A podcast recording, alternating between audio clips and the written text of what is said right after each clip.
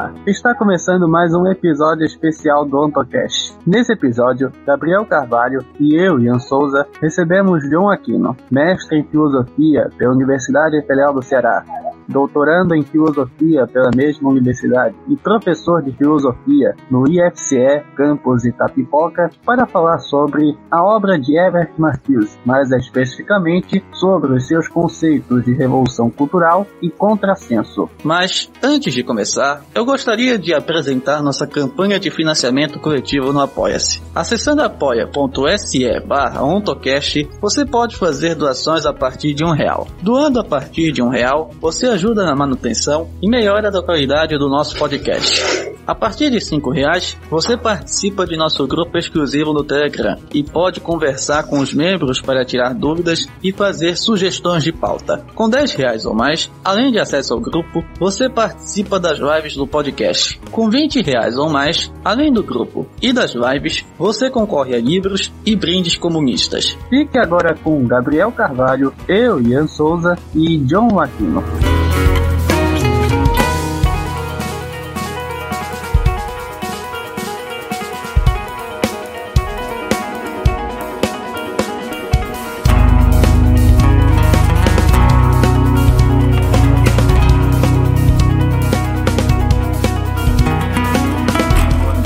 Boa tarde, boa noite a todos que acompanham o podcast, o seu podcast de divulgação científico-filosófica de Martins. Para quem não conhece podcast, para quem está ouvindo o Ontocast pela primeira vez, me chamo Ian Souza, sou estudante de filosofia pela Universidade Federal do Pará, a UFPA, e meus interesses de pesquisa são é, o estudo da ontologia de Marx e do Castro e também é, a possível existência de uma determinação ontonegativa da politicidade é, nos textos tanto de juventude quanto de maturidade de Marx. E para auxílio em minhas pesquisas também venho estudando os textos do professor e filósofo brasileiro José Chavin, além de outros que vêm também se debruçando sobre essa temática. Pois bem, ao meu lado hoje está é, o meu queridíssimo camarada de muitos episódios, né? A, a gente é quase que uma dupla oficial do, do Ontocast, que é o Gabriel Carvalho. Se apresenta aí, Gabriel. E aí, pessoal, eu sou Gabriel Carvalho. Para quem está ouvindo o podcast pela primeira vez, eu sou estudante de Ciências Sociais da Universidade Federal do Vale do São Francisco. Eu sou, por enquanto, ano, mas logo entrarei em dedicação exclusiva à minha iniciação científica, para qual eu apresentei um plano de trabalho em que eu vou estudar sobre a questão colonial no Brasil, sobre a questão do trabalho no período colonial, e no meu plano de trabalho eu vou vou tratar especificamente sobre a dominação social do tempo, que tem aí uma certa ligação com a obra de Moisés Postone. E hoje a gente trouxe aqui para falar com a gente o João Aquino. João pode se apresentar. Oi pessoal, tudo bem? Primeiro queria agradecer pelo convite. É sempre bom ter oportunidade de levar a palavra da revolução para os quatro cantos do país. É, sou professor de filosofia do IFCE, mais especificamente no campus Itapipoca, que é o interior do Ceará, uma cidadezinha perto de Fortaleza. Estou nos finalmente do meu doutorado. O mestrado foi em Hegel, o doutorado está sendo em Marcuse. Né? Eu fiz a, toda uma trajetória de Hegel, acompanhado pela, pela minha, que eu chamo de minha Santíssima Trindade, né? Hegel, Marx e Freud. Aí a síntese dos três vira o Marcuse Marcuse, né? E estamos aí para falar um pouco sobre Marcuse, esse autor que acabou ficando perdido ali nos anos 60, infelizmente, mas que eu considero que ainda tem muito a nos dizer na atualidade.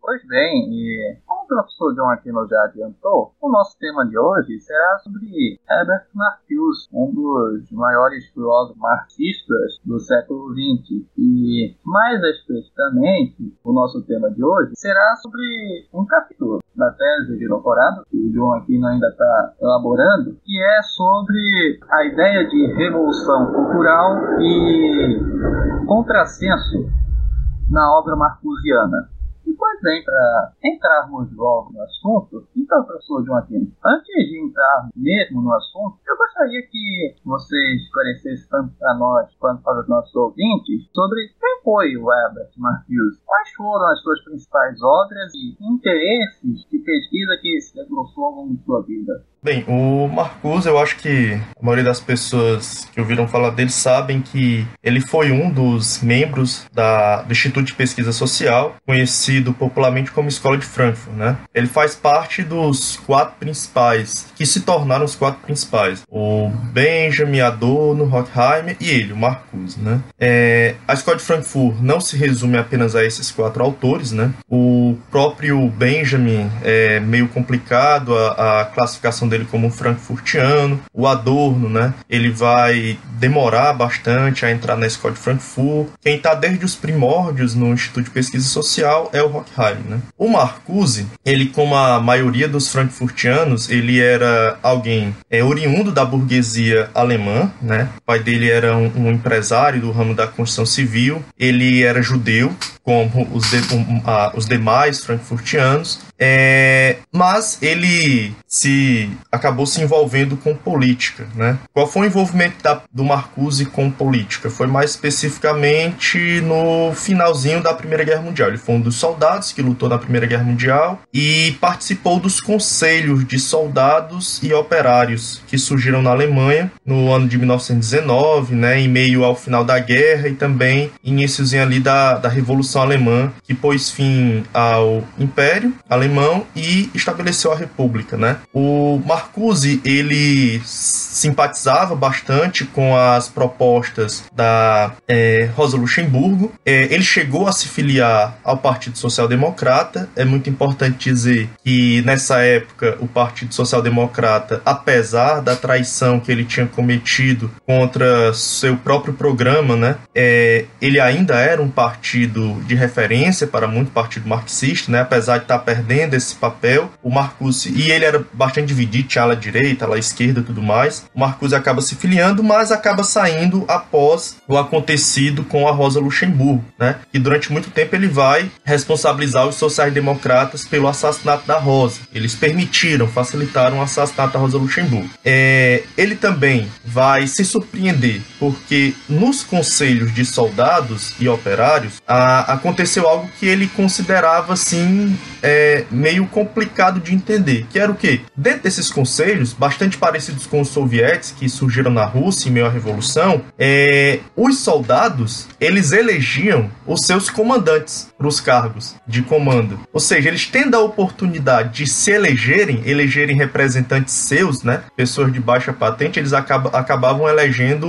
os comandantes, os, os seus antigos comandantes, sem nenhuma obrigação. Eles acabavam elegendo por conta própria. Isso gerou no Marcuse um bastante incômodo e isso sempre o, o, o incomodou durante um tempo. Ele queria entender entender como aquilo foi possível, né? Porque existia todo o histórico de maltratos, né? É, contra os of dos oficiais de alta patente contra os de baixa patente e na, no momento que eles tiveram oportunidade de, de, de se livrar dessa, desses oficiais, eles acabaram elegendo eles por livre e espontânea vontade, né? É, o Marcuse ele vai se, se distanciar um pouco da política e vai se voltar para sua formação acadêmica, formação universitária. É, originalmente a formação dele não é em filosofia, apesar da, de estar tá muito associada ali. Ele se forma primeiramente em literatura, ele faz uma tese de doutorado sobre o romance de formação alemã, bastante influenciado pela, pela teoria estética do Lukács, né? Do Lukács pré-história e de classe, porque o Lukács já era um, um, uma referência intelectual, principalmente quando no, no, que se referia a esse aspecto literário, né? Então Marcos bastante influenciado por ele faz uma tese de doutorado sobre isso, romance de formação alemã. Romance de formação alemã, você tem ali o, o, os anos de,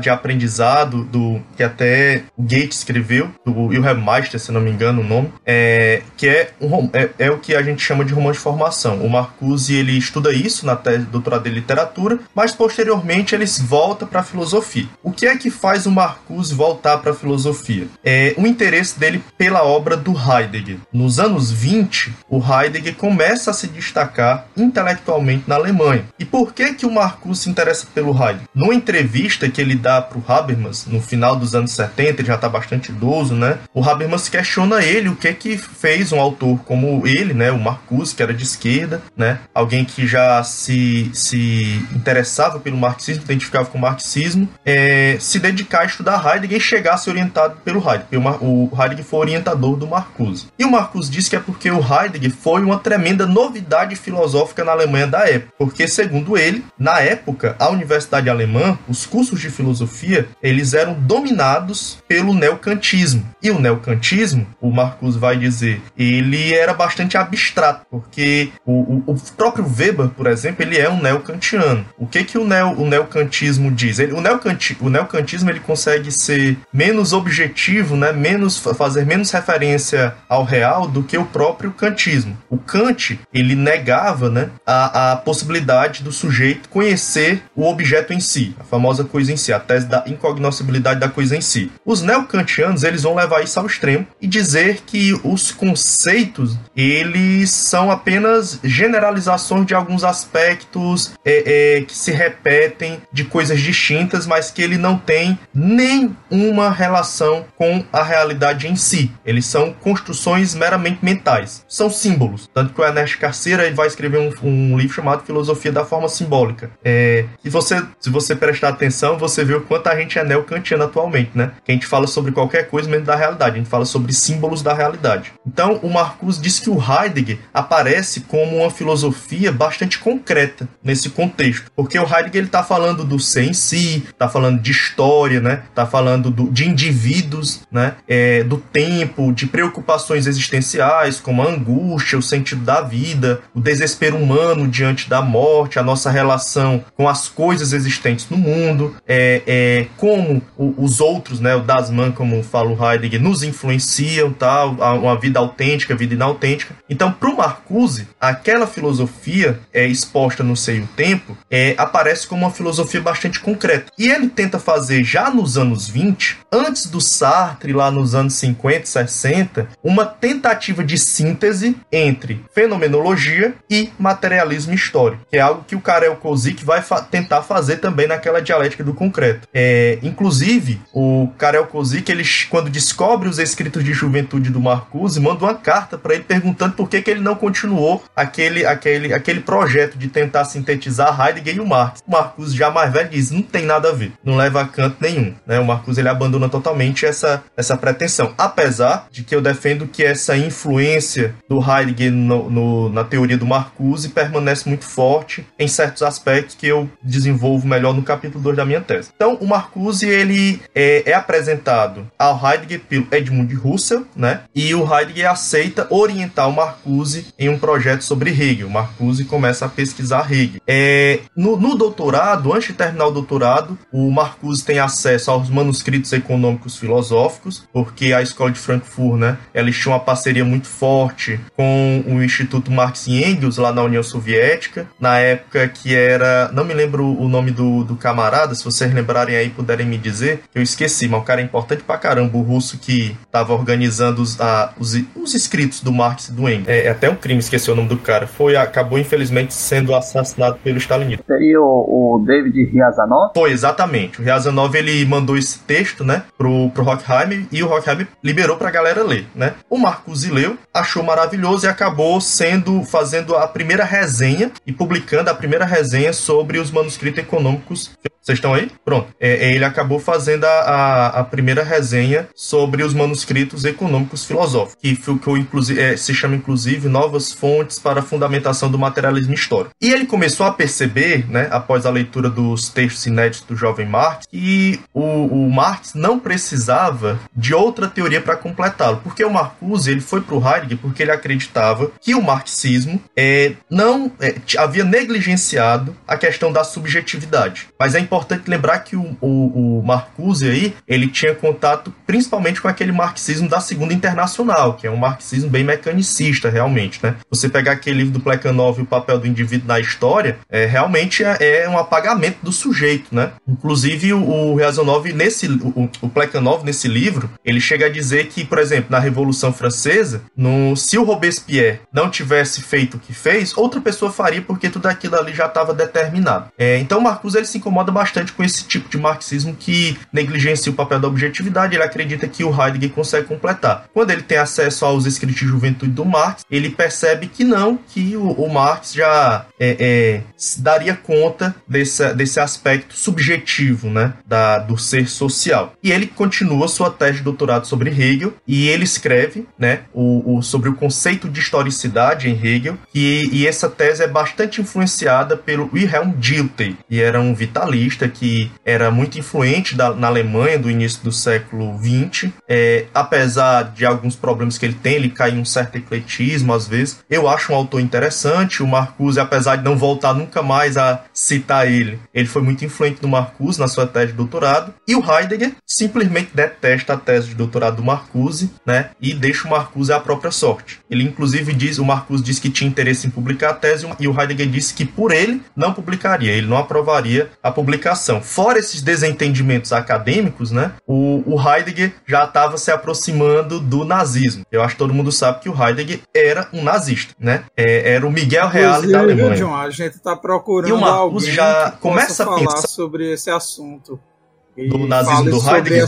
Uhum, para falar sobre a relação do Heidegger com o nazismo. Rapaz, tem coisa boa aí. O Marcuse ele tem uns textos aí que ele. Que eu, que eu até falar agora. Tem um chileno também que escreveu sobre Heidegger e o nazismo. Apesar desse, desse chileno ter dado uma guinada radical para a direita, é, o livro é muito bom, porque ele traz muitos documentos, né, tal, mostrando que o Heidegger era realmente um nazista e tentando fazer algo que o Marcuse é, é, também vai tentar mostrar num texto que ele fala sobre sobre que ele fala sobre o existencialismo e que ele tenta mostrar que todos os pressupostos teóricos da filosofia do Heidegger são compatíveis com o nazismo e que ele fala que qualquer pessoa que entende minimamente o Heidegger percebe o quanto é, é a filosofia dele vai dar no nazismo, né? E o Marcuse começa Como a... é o nome do cara que rapaz, você o... citou agora? Rapaz, o chileno é Manuel Fei? Mas o nome do livro é Heidegger e o Nazismo. Deixa eu ver se eu. É, seria o, o Victor Faria? É, exatamente. O problema desse ah. cara deu uma ida pra direita. Mas ah, se a gente entendi. sem preconceito, o livro é muito bom. Beleza. O livro é muito bom. Victor Faria, exatamente. Esse cara, ele já tinha falado muita. Esse Victor Farias, ele falou muita coisa que ele encontrou do Heidegger, né? Que só vai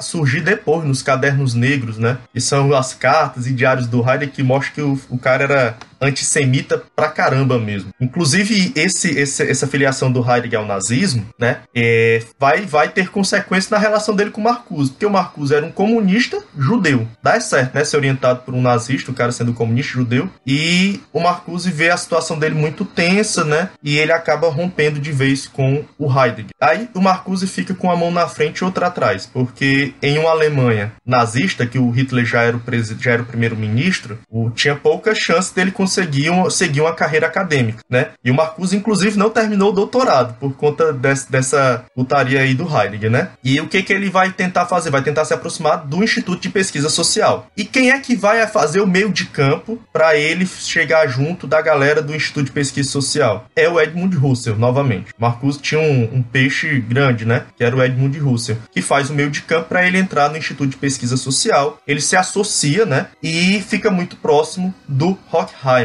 O, o Marcuse e o Horkheimer eram muito, muito próximos. Tanto que o, o, quando o Horkheimer escreve Teoria Tradicional e Teoria Crítica, que é considerado um manifesto né, da, da Escola de Frankfurt, é, o Marcuse faz um texto complementar chamado Filosofia e Teoria Crítica, que é muito bom, por sinal, que ele vai tentar é, é, responder algumas questões que ficaram abertas nesse do, do, Teoria Tradicional e Teoria Crítica. E o Marcuse, ele participa, junto da Escola de Frankfurt, é, de algumas pesquisas que estavam sendo desenvolvidas. É, o Horkheimer ele fazia uma divisão do trabalho bem, bem, é, é, bem rígida. Por exemplo, tinha aqueles que ficavam com a, o trabalho empírico, aqueles que ficavam com a análise do resultado do trabalho empírico e aqueles que ficavam com a parte teórica. Então, por exemplo, eles fizeram um trabalho sobre o papel da família na sociedade alemã e da autoridade, né? O, o Fromm ficou com a parte empírica, né? O Eric Fromm, que era o psicanalista do grupo, e o, o Marcuse ficou com a parte parte teórica. O Marcuse sempre trabalhou muito nos anos 30 a, a parte conceitual. Você pegar os,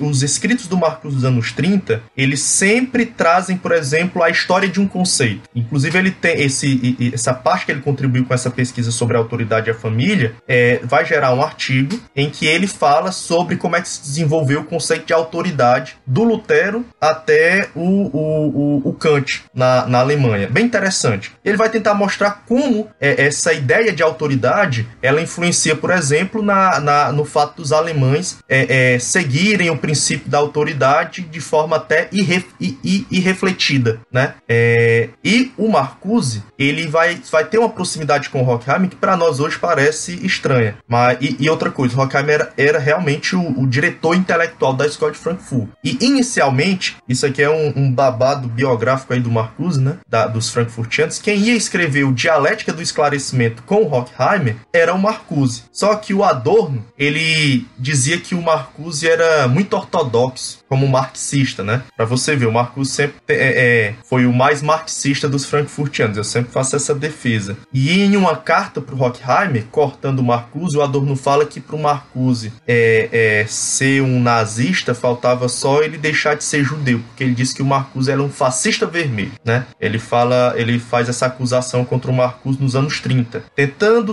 é, é, distanciar o Marcuse e o Horkheimer. E nos anos 40 isso acaba acontecendo, o Adorno e o Horkheimer ficam mais próximos próximo, e o projeto de uma dialética do esclarecimento, que seria escrita entre Mar por Marcuse e Horkheim, vai para o Beleléu e acaba sendo escrita por Adorno e Horkheim. Inclusive, o Adorno influencia muito nessa guinada pessimista do Horkheim, né? Porque o Horkheim, se pegar os textos dos anos 30, são maravilhosos, são bastante otimistas. Até na primeira metade dos anos 40, os textos deles ainda têm um teor marxista bem interessante. Depois da dialética do esclarecimento é que o Horkheim vai ali para o Schopenhauer e acaba apoiando a a, intervenção imperialista no Vietnã, para você ver. Mas o, o, o, Marcuse, dentre os frankfurtianos, para finalizar aqui essa parte biográfica, é, foi o, o cara que sempre é, manteve fiel ao programa da teoria crítica, né? O que é que o que é que eles entendem? O que é que é a teoria crítica? É uma proposta de síntese entre filosofia e ciência empírica, né? O, o cientista empírico reúne os dados, o filósofo faz a análise desses dados, ou seja, a ciência analisa,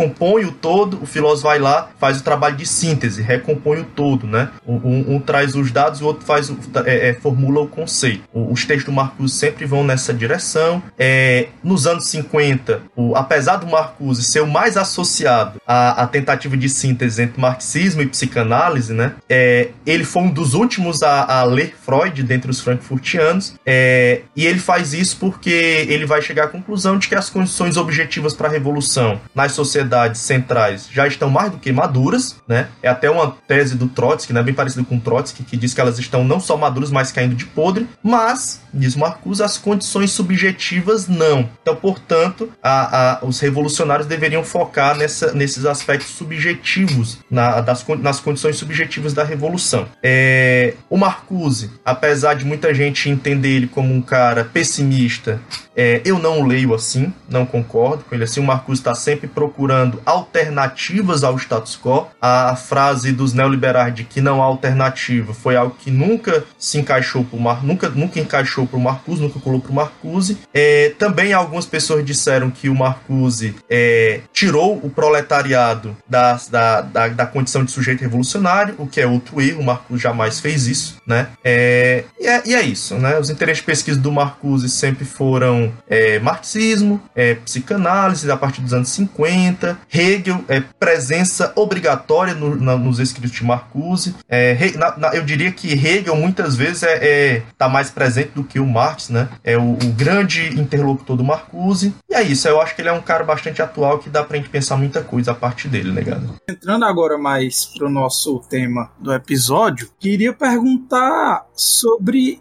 que era uma das coisas assim que o Marcuse mais tratava tratava na obra dele, que era a questão da dominação é, burguesa, que ele se preocupava em saber como é que essa dominação burguesa se dava, é, ele vai trazer algo de interessante que é a questão de que não basta que se use da força para garantir a dominação, é que tem um aspecto subjetivo, como você tratou aí, né, sobre essa questão de ter as condições materiais que, usando as palavras do, do Trotsky, né, tá caindo de podre, mas as subjetivas são extremamente atrasadas. E eu queria perguntar por que que ele achava isso sobre essas questões subjetivas, né? E quais são as formas né, que ele pensava de produzir esse consenso? Pronto, show. É, só completando uma coisa que eu deveria ter falado na primeira parte, né? É, a Isabel Loureiro, que é uma tradutora também especialista em Marcuse, né? Marcuse e, e Rosa Luxemburgo. Ela fala que toda a filosofia do Marcuse deve ser lida como uma teoria da revolução, né? E eu concordo completamente. O, o grande fio condutor de toda a obra do Marcuse é a revolução. O horizonte revolucionário está sempre à frente do Marcuse. Ele está sempre preocupado, né? De como é que a, a revolução pode entrar em pauta e como ela pode ser realizada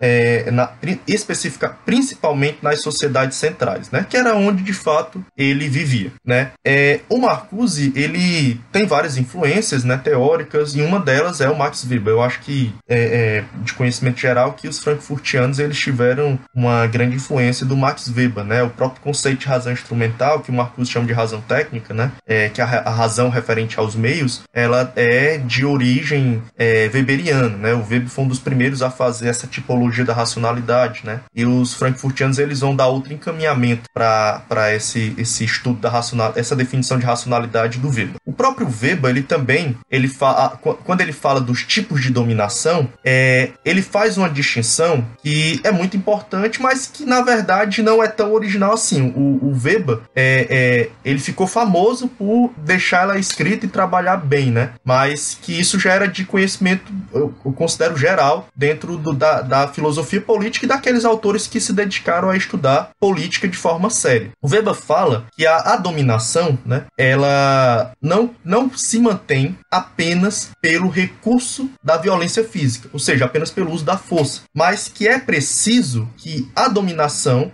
tenha uma certa legitimidade, ou seja, ela seja considerada legítima, aceitável. Então, o Weber se preocupa muito, né, com essas formas de legitimar a dominação. Aí ele fala que essa dominação pode ser legitimada de forma tradicional, carismática, legal, que a gente conhece lá todo esse beabá, né? O Marcuse, ele concorda com isso, né? Que a, a dominação, ela tem dois aspectos, o coercitivo, né? E o aspecto do consenso. É uma coisa interessante, tem um, um, um Celso Frederico, ele escreveu um, um, livro junto com o Teixeira que fala sobre o marxismo weberiano, né? E o Celso Frederico fala que enquanto Marx sempre esteve muito mais preocupado com as relações de exploração, né, que é algo que está mais ali no âmbito econômico, o Weber estava mais preocupado com essas relações de dominação, né? É, a gente pode discordar dessa tese do Celso Frederico, é, mas eu concordo que o Weber ele estava mais focado nessa, nessa na, na tematização das formas de dominação, né? Que é algo que está mais relacionado ao âmbito político, âmbito cultural. Os frankfurtianos, eu também concordo com isso. Eu acho que os frankfurtianos, eles estão, a, a, pelo menos os quatro principais, né? Estão muito preocupados é, de como se dá essas formas de dominação, né? Do que com essa parte da, da, da exploração. Eu acho que eles focam mais nisso, nessas relações de dominação, né? O, o, o Marcuse, ele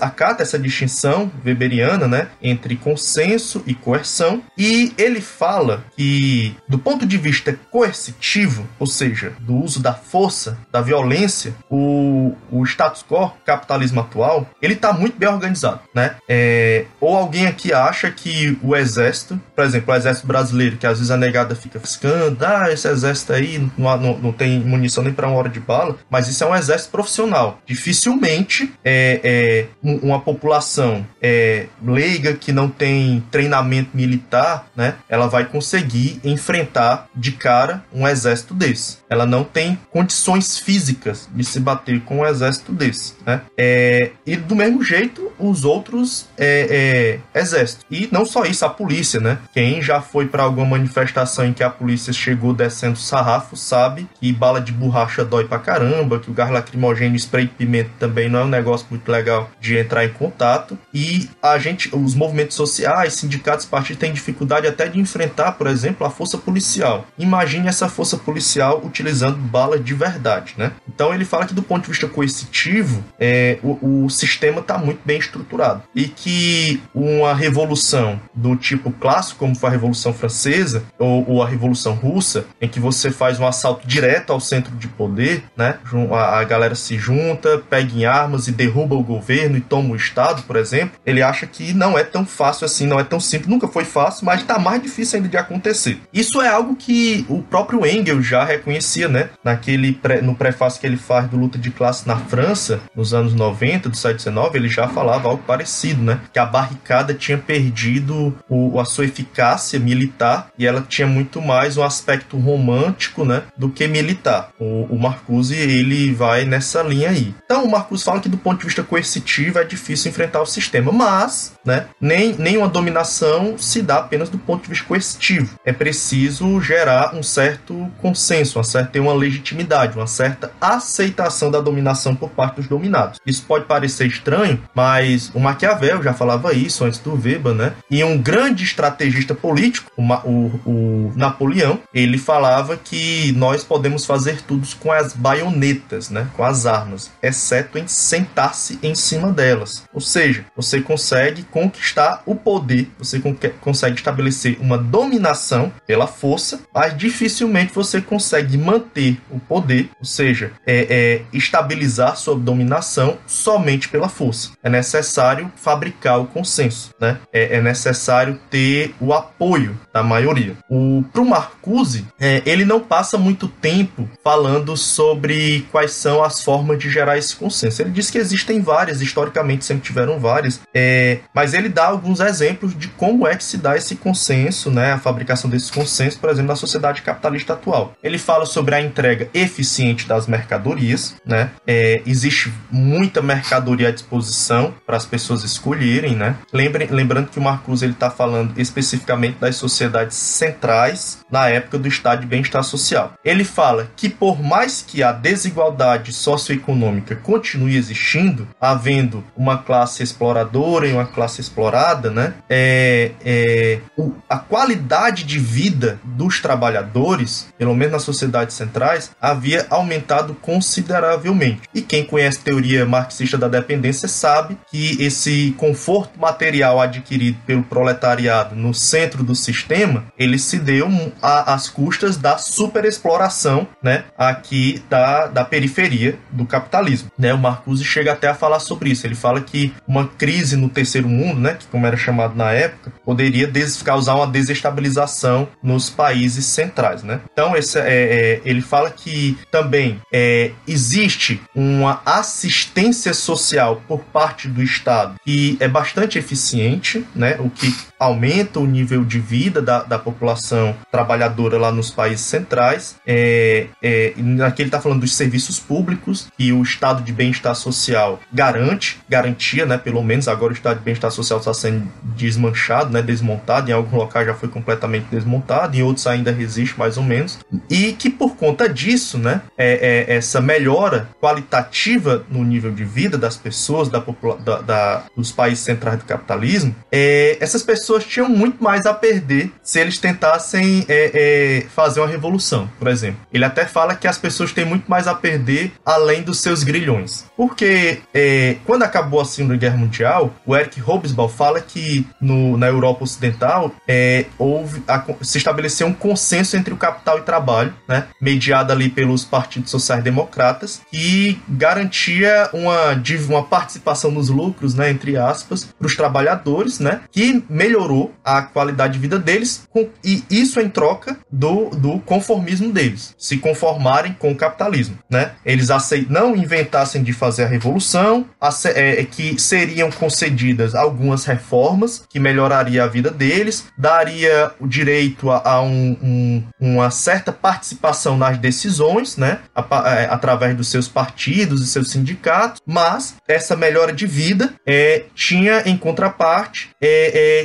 pedia que os trabalhadores se conformassem e não inventassem fazer revolução. É, isso estava baseado na ideia de que era muito melhor aquele capitalismo com o estado de bem-estar social do que uma sociedade socialista do tipo soviético. Né? E como se está, estava associado naquela época o socialismo ao que acontecia na União Soviética e no leste europeu, é, para os trabalhadores do Ocidente, da Europa Ocidental, parecia mais vantajoso o nível de vida deles comparado ao nível de vida da Europa Oriental e da União Soviética. Ou seja, era preferível o capitalismo com estado de bem-estar social do que um socialismo do tipo soviético. Para nós, o Dido não teve muita coisa, né? É, Cuba é um exemplo. Cuba melhorou consideravelmente, né? O IDH e tudo mais quando é, é, começou a construção do socialismo. Mas o Marcuse fala que para os trabalhadores da Europa Ocidental não era tão vantajoso assim, né? E que então para eles parecia mais vantajoso com a sociedade capitalista com um estado é, é, é, de bem-estar social. Mas fora isso, né? Essas formas objetivas de gerar o consenso, ele também falava do famoso, do famoso conceito da indústria cultural, né? É, o capitalismo ele gera,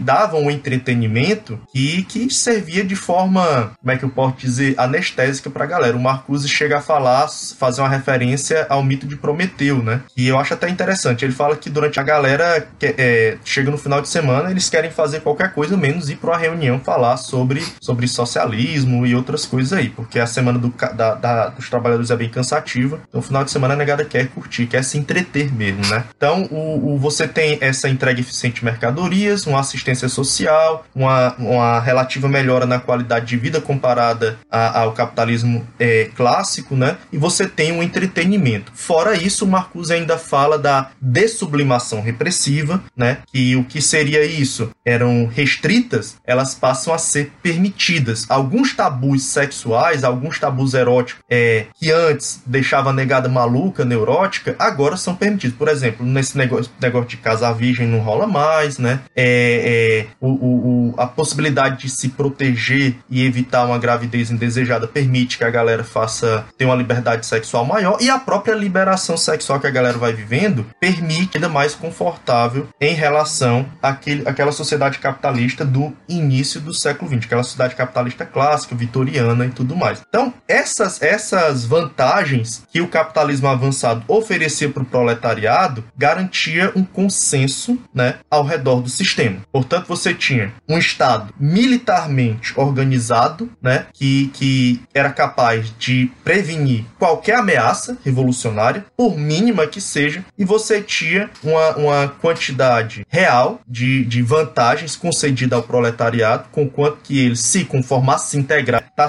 como o socialismo promete, tá certo que algum muito dessa liberdade aí que os capitalistas falam, é, a gente não tem, porque a gente não tem o dinheiro suficiente, mas a vida até não é tão ruim, é confortável. Se as coisas continuarem desse, desse jeito, eu aceito as coisas como estão indo. Então, o Marcuse diz que tem, é, é, foi fabricado um consenso bastante sólido ao redor do capitalismo tardio. É isso, pessoal. Muito bem, então, continuando com a nossa entrevista, então, professor, o senhor falou né, sobre as formas de consenso entre as classes dominantes e as classes dominadas, as formas de consenso entre o capital e o trabalho. Agora, passando para a próxima pergunta, eu gostaria que o senhor explicasse sobre como Marquinhos entendia seu conceito de contra-revolução preventiva. O que Marquinhos queria dizer com contra-revolução preventiva? Show, show. Cara, é, o Marcuse, ele, ele, desenvolve mais ou menos essa ideia pela primeira vez lá no, no, no, finalzinho do livro Razão e Revolução, né? Ele fala que não existe nenhuma possibilidade de revolução à vista, né? Mas que mesmo assim o, o, o, o a sociedade capitalista ela está organizada de um modo que, que luta inclusive contra a possibilidade de, da emancipação, né? Posteriormente, frente, o Marcuse vai desenvolver melhor isso e ele vai dizer o seguinte, que nas, no capitalismo atual, é, a revolução ela não é uma ameaça imediata, ela é uma possibilidade mínima, praticamente inexistente, mas mesmo assim a, a, a sociedade capitalista ela está organizada de modo a prevenir qualquer ameaça a ela. Qualquer coisa, né, inclusive alguns tipos de reformas são imediatamente barradas, né, pela por, por, por essa sociedade que está organizada de forma contra-revolucionária preventivamente. Do mesmo modo, eu falei para vocês sobre o sistema,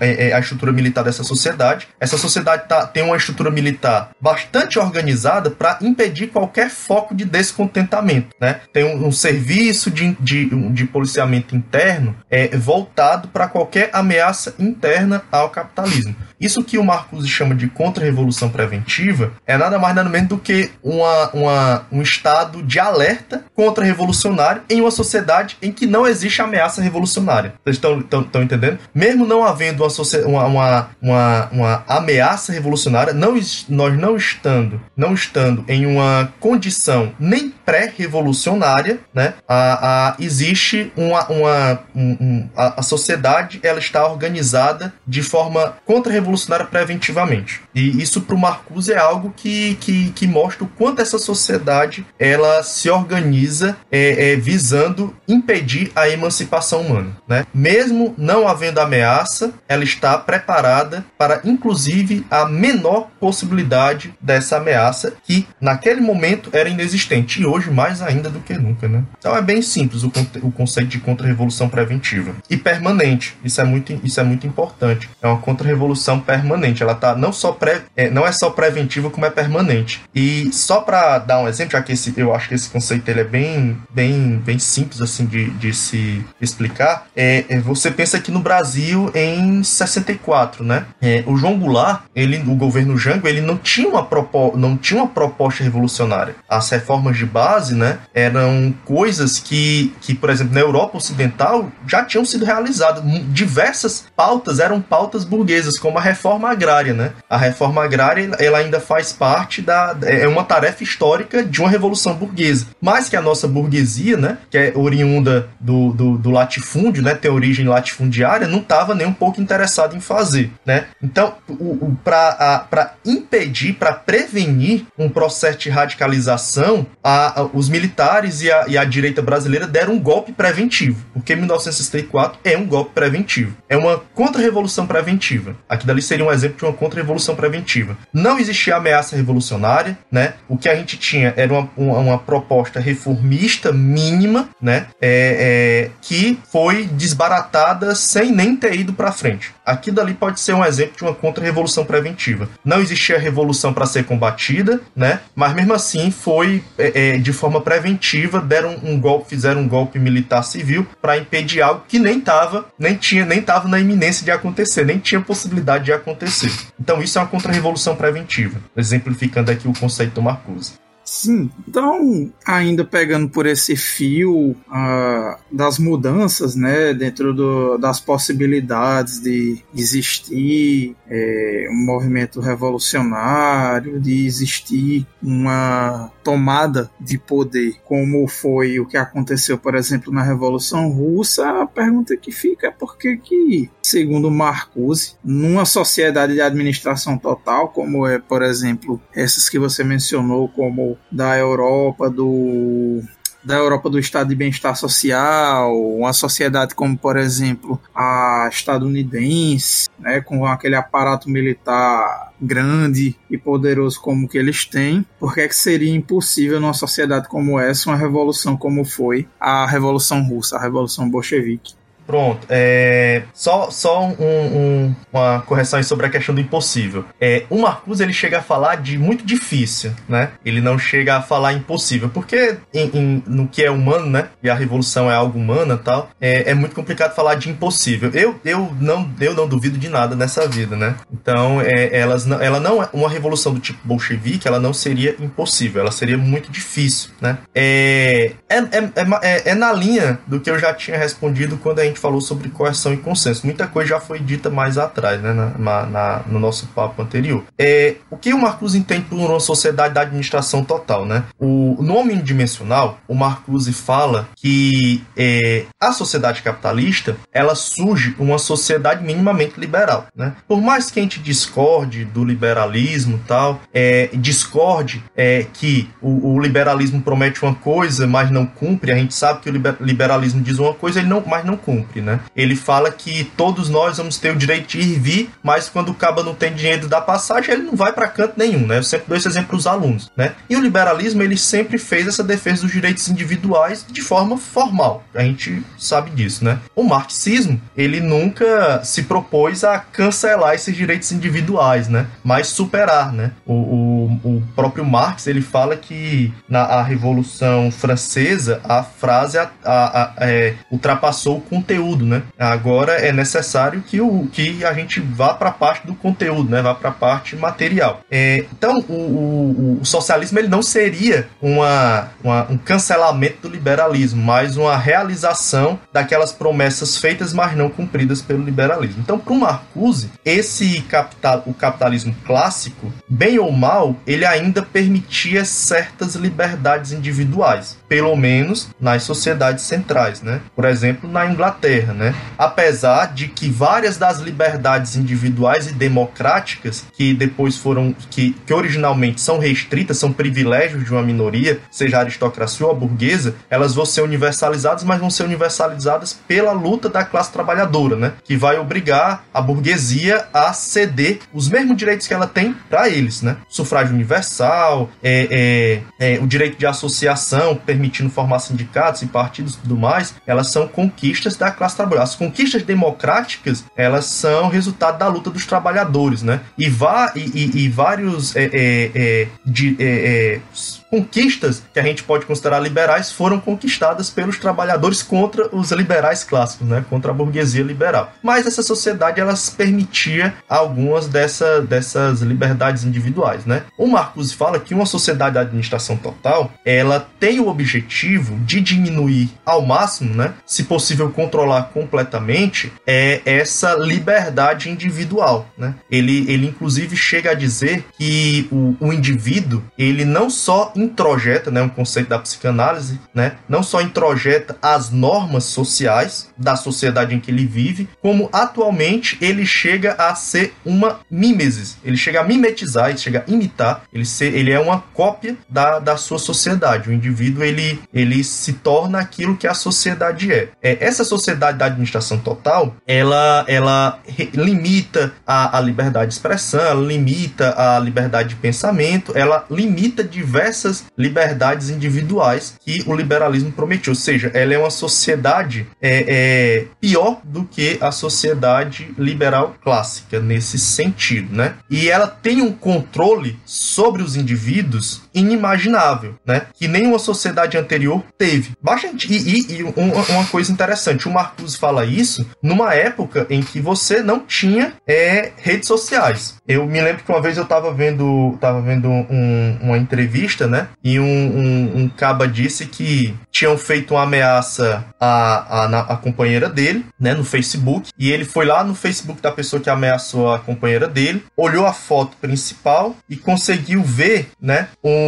o, o local que ele estava, a placa de um local. E ele descobriu onde era que aquele cara tinha tirado essa foto. Ele conseguiu ir até lá, é, conversou com as pessoas que estavam lá e descobriu que aquele cara realmente morava ali e acabou descobrindo onde é que o cara morava. Ou seja, um, um civil, um leigo qualquer conseguiu descobrir, né, quem era uma pessoa que tinha ameaçado a companheira dele.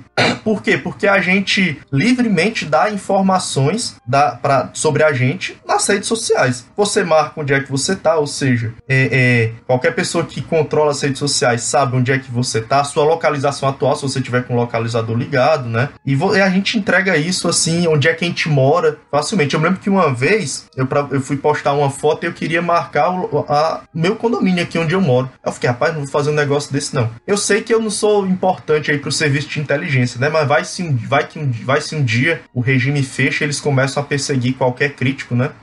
Aí eu tenho um pouco de receio. Então, o, o, o Marcos fala que essas sociedades elas têm um controle sobre os indivíduos que nenhuma sociedade anterior teve. E é por isso que ele chama de sociedade da administração total, porque essas sociedades administram inclusive o tempo livre das pessoas. Eu sempre falo para meus alunos que, por exemplo, a aristocracia grega, né, eles tinham uma formação, eles tinham uma educação toda voltada para o ócio, né? Eles eram uma classe que a formação deles é, educava eles para saber o que fazer no seu tempo livre. Esses caras com tempo livre, já que eles não precisavam trabalhar porque eles viviam do trabalho escravo, essa galera criou filosofia, criou teatro, né? É, criou poesias, é, é, né? Ou seja, essa galera criou muita coisa porque eles tinham esse, esse tempo livre. O Marcus, inclusive, chega a dizer que cultura é uma coisa que quem produzia bem era a aristocracia. A burguesia não é uma classe é, é, culturalmente produtiva. Ele diz que a cultura burguesa nem existe, é, é, é de tão ruim que ela é. Porque o burguês é e você do bolsonarismo, né? Como é, é só a gente observar o tipo de arte que os bolsonaristas andam produzindo. Exatamente. Aquelas pinturas horrorosas que parecem folheto do Testemunho de Jeová. É, é o que eu ia falar. Aqueles é. vídeos imitando Goebbels lá do antigo secretário de cultura, que eu esqueci até o nome dele, Alvin, alguma coisa Alvin. Só, assim, eu, eu fico falando muito pro pessoal, digo, gente, tem umas pessoas até no meio da esquerda que falam, ah, não, porque esse negócio de filme cult, de música, é, como é que se diz? Ah, música que não é música, enfim, pop, sertanejo e tal. Consumida pelas isso massas, aí é né? é coisa de pequeno burguês, ah, porque isso aí é coisa de, da elite. Que elite, gente? Tem, se tem uma coisa mais chucra, mais é, indigente intelectual do que as nossas elites, eu não conheço. A burguesia brasileira ela é Exato. extremamente é, desligada, desprovida de qualquer tipo de, enfim, qualquer afinidade intelectual. Eles não. Basta ver, basta ver quais são as preferências musicais da burguesia brasileira. Uhum. Em primeiro lugar, o estilo musical, se é que está prestar mais estilo musical, é o sertanejo universitário. E vai lembrar que o boom do sertanejo universitário, é, não, não especificamente o sertanejo universitário, mas o sertanejo mesmo, aqui é, praticado pelos Tãozinho Chororó, o boom desse gênero foi durante o governo Collor. Uhum. Foi, durante o, foi durante o início da nova república. O sertanejo Zezé de Camargo, né? Desse tipo. É por isso que eu digo, você quer saber se, se existe alguma relação entre ser da elite e ter alguma afinidade com, enfim, com, com a fruição estética, intelectual, com a arte e tudo mais, é só você observar a estética do nosso governo, que não tem nada a ver. É, na verdade, essas pessoas elas são extremamente pobres intelectualmente, artisticamente. A nossa burguesia é inculta pra caralho, mas ela quer dinheiro, mano. Nossa burguesia tá interessada só em dinheiro. Agora sim, sobre essa, essa sobre essa questão da música, né? É, e da, e da, da cultura de massas, né? Os frankfurtianos, eles, eu considero a abordagem deles em certo sentido, mas eu vou, vou tentar explicar aqui, viu? É elitista, em certo ponto, né? Não no sentido que alguns pós-modernos falam, né? Porque os pós-modernos, eles acham que tá consumindo aquilo que a indústria cultural fornece, pelo fato de estar tá sendo consumido pela maioria da, pelo proletariado, pelo povo, entre aspas, né? Eles acham que estão sendo popular também, não estão sendo elitista. Eles com, acabam confundindo cultura de massa com cultura popular, né? Que eu acho essa distinção dos frankfurtianos muito interessante. A cultura de massa é mercadoria fabricada para vender. E eu, eu acho que a gente é, é, é, sabe que o mercado ele produz não só o produto, né, a mercadoria, mas ele produz o consumidor. O, o, o capitalismo, ele antes de botar a mercadoria à disposição, ele acaba criando a necessidade falsa ou não, né, de consumir aquela mercadoria. Uhum. É, é Acho que é aquela coisa cria, que ele... o Benjamin fala de reprodutibilidade técnica, uhum. né, da arte. Exatamente. Primeiro ele cria, né, a, a, a um gosto musical, por exemplo, para depois vender aque, aque, os discos, né, se não negar, nem vende mais disso, CD, essas paradas, é, é, para as massas, né. Não tô dizendo com isso que a gente tem que parar de escutar essas músicas. Pelo, pelo contrário, eu acho que num churrasco, é, você não escutar batom de cereja, você é chato pra caralho. Não sei se alguém, algum algum dos ouvintes aí vai. vai, vai... Não, eu, eu concordo com você, John. Eu acho assim que. Uh, eu, eu concordo que os frankfurtianos eles tinham, apesar deles estarem corretos nessa questão da, da cultura de massas, né, a arte massificada e tudo mais, que eles tinham sim um certo elitismo, concordo mesmo com isso. É, e também concordo com essa questão, né? Do. Ah, porque essa galera. na falta de um termo melhor, mas essa galera pós-moderna acaba inclusive reproduzindo um certo elitismo nessas noções deles, né, de igualar é, cultura de massa à cultura popular. É, só para deixar claro para Não, eu, eu entendi, eu entendi. A gente que a gente não, a gente aqui não tá falando que é para você parar de ouvir é, enfim, cultura de. Se você parar de consumir cultura de massa, porque a gente, inclusive, gosta. é, senão você massa. vai se desligar do mundo, né? Mas, né?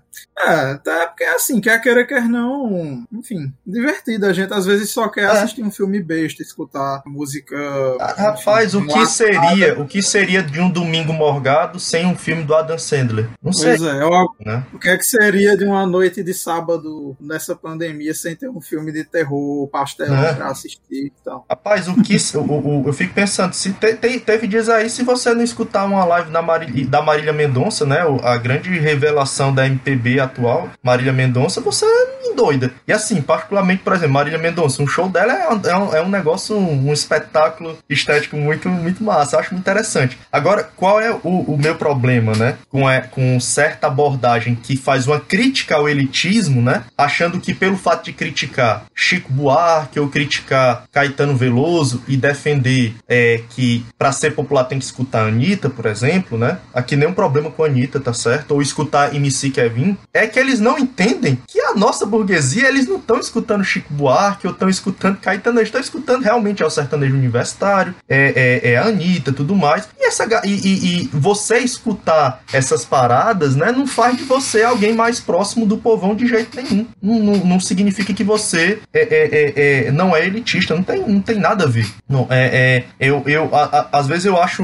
interessante quando alguém diz, ah, que, é, é, por exemplo, o, o MC Gui, quem tá escutando ele tá, tá afrontando o capitalismo. Poxa, cara, esse cara é uma mercadoria produzida pelo capitalismo para ser vendida. O capitalismo consegue integrar tudo. É, é, é, o Marcus até chega a falar sobre isso. Por exemplo, o, o, os hippies criaram uma moda. Os hippies, não, não intencionalmente, mas acabou se criando uma moda hippie. Você for atrás de um tipo, estilo de roupa de hippie é caro pra caramba comparado usando da, da CIA. Antigamente eu dizia assim, ó, é, tudo pode ser mercantilizado, menos, é, menos a revolução, menos o é.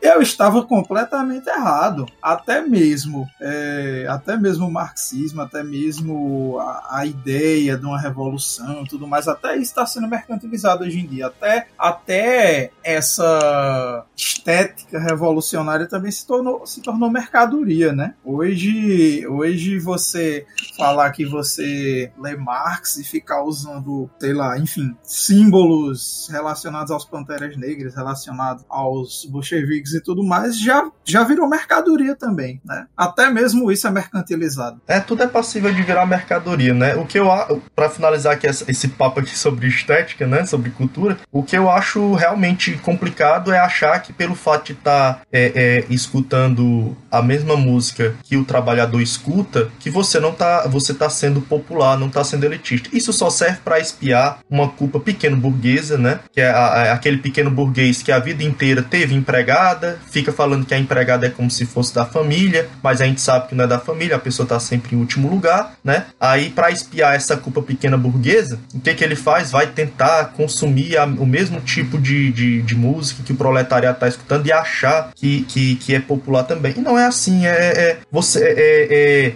indústria cultural, ela produz o que está sendo vendido. Se está vendendo funk carioca, eles vão produzir e pronto, acabou. Se Chico Buarque chegar a dar dinheiro novamente, eles deixam de produzir o funk carioca e vão vender CD do Chico Buarque. Então, é, é, é, é eu, eu sou, do ponto de vista assim da arte, eu sou bem é, antigo ainda. Sou muito Eu acho que o, o que o Aristóteles falou sobre arte a, ainda é incontornável. Eu concordo com a, muita coisa que o Marcos fala sobre estética, mas é mais a análise política, né, que ele faz das obras de arte. Mas eu acho que o, o, Mar, o Aristóteles ele foi o que melhor falou sobre arte arte? Qual é a função da arte, né? A função da arte é catarse, é te emocionar, é despertar uma, uma emoção, uma paixão em você. Um filme de terror que dá medo é um filme de terror bom. Um filme de terror que você fica rindo, tipo Jason versus é, Fred Krueger, é um filme de terror ruim, ele não cumpriu sua finalidade. Se você vai assistir uma comédia e você não dá um sorriso, essa comédia ela é muito ruim, ela não despertou aquela emoção que ela deveria despertar, né? Que era a, a, a vontade de sorrir e tudo mais, né? O humor, né? Então eu ainda acho que nesse sentido aí o Aristóteles sobre arte foi o que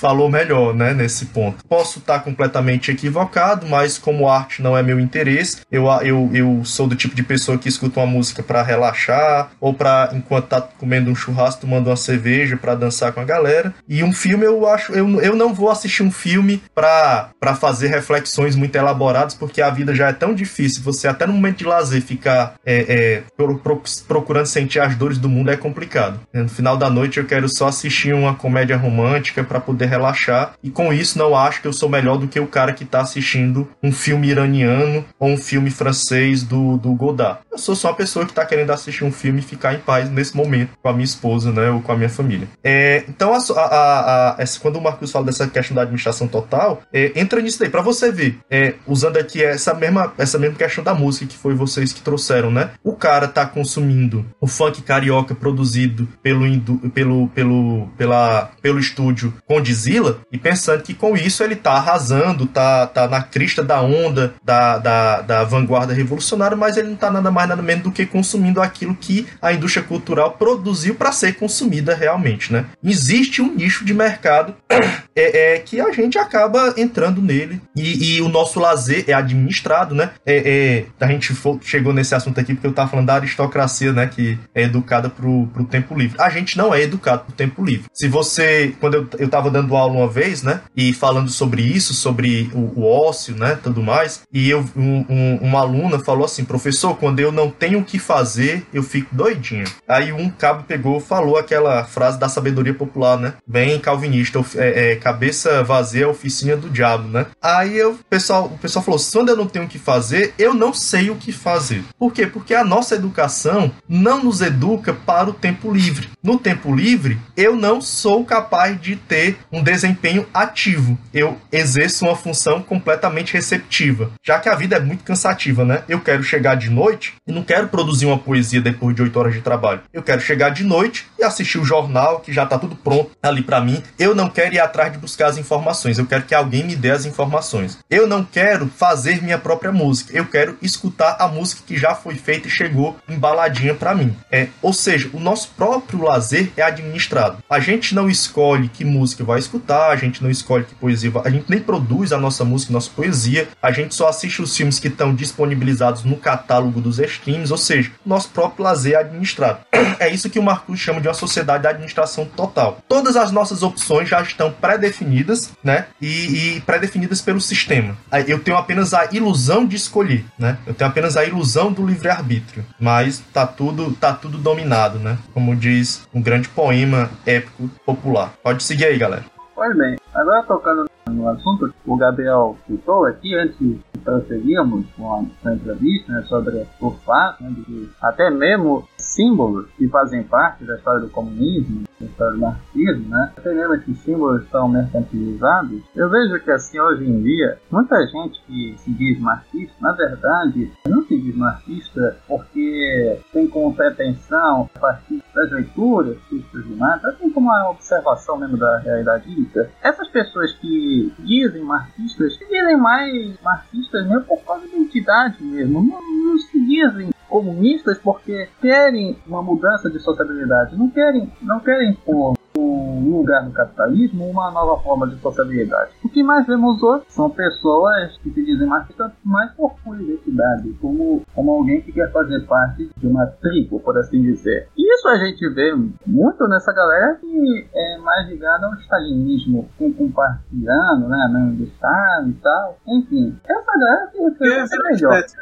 Virou, virou uma estética. É, se ser comunista virou tipo uma tribo urbana que você abraça essa estética para poder ter uma identidade. Eu vejo muito essa galera stalinista reclamar dos identitários pós-modernos, mas eu não conheço uma vertente dentro do comunismo que seja mais identitária do que os stalinistas. Sim, sim, sim, sim. Enfim, né? Como já foi tornado, tudo virou mercadoria, até mesmo símbolos relacionados à Revolução Socialista. Mas então, continuando com a nossa entrevista, então, camarada John, você tocou num ponto interessante, né, é, na pergunta anterior, sobre o programa que foi defendido pelas revoluções burguesas, tais como o respeito aos direitos do homem, aquele lema clássico que se tornou um símbolo da Revolução Francesa, como liberdade, igualdade e fraternidade. Enfim, programas esses que foram defendidos pelas revoluções burguesas clássicas, e essa própria pergunta tem, tem algo ver com o que você falou anteriormente. Portanto, eu queria que você explicasse né, sobre como as revoluções burguesas, tais como foram realizadas na Inglaterra, apesar de que a Inglaterra sofreu uma revolução burguesa não através das armas, mas através do desenvolvimento industrial e na França, essa sim, essa revolução francesa que foi feita através das armas, como é que as revoluções burguesas podem ser inspiração para, para a redefinição de táticas da esquerda revolucionária? Bem, isso é, é uma ideia do Marcuse, né? O Marcuse, lá no Contra-Revolução e Revolta, ele fala que, devido a todo esse aparato militar que o Estado capitalista atual montou, que dificilmente a gente consegue enfrentar um exército profissional e as forças de segurança do Estado capitalista de peito aberto, né? Então ele fala que a estratégia revolucionária do tipo bolchevique, né, clássica, ela não seria mais adequada para essa sociedade capitalista atual. No caso, as sociedades centrais. Ele não de, de, é, é descarta a possibilidade das revoluções aos moldes bolchevique ainda acontecer em sociedades da periferia do capitalismo, onde é, o Estado ainda não é tão forte, ainda é frágil, né? É mais ou menos o que a gente pode pensar em Cuba, por exemplo, né? Ou da, da dos, processos, dos processos de descolonização na África, né?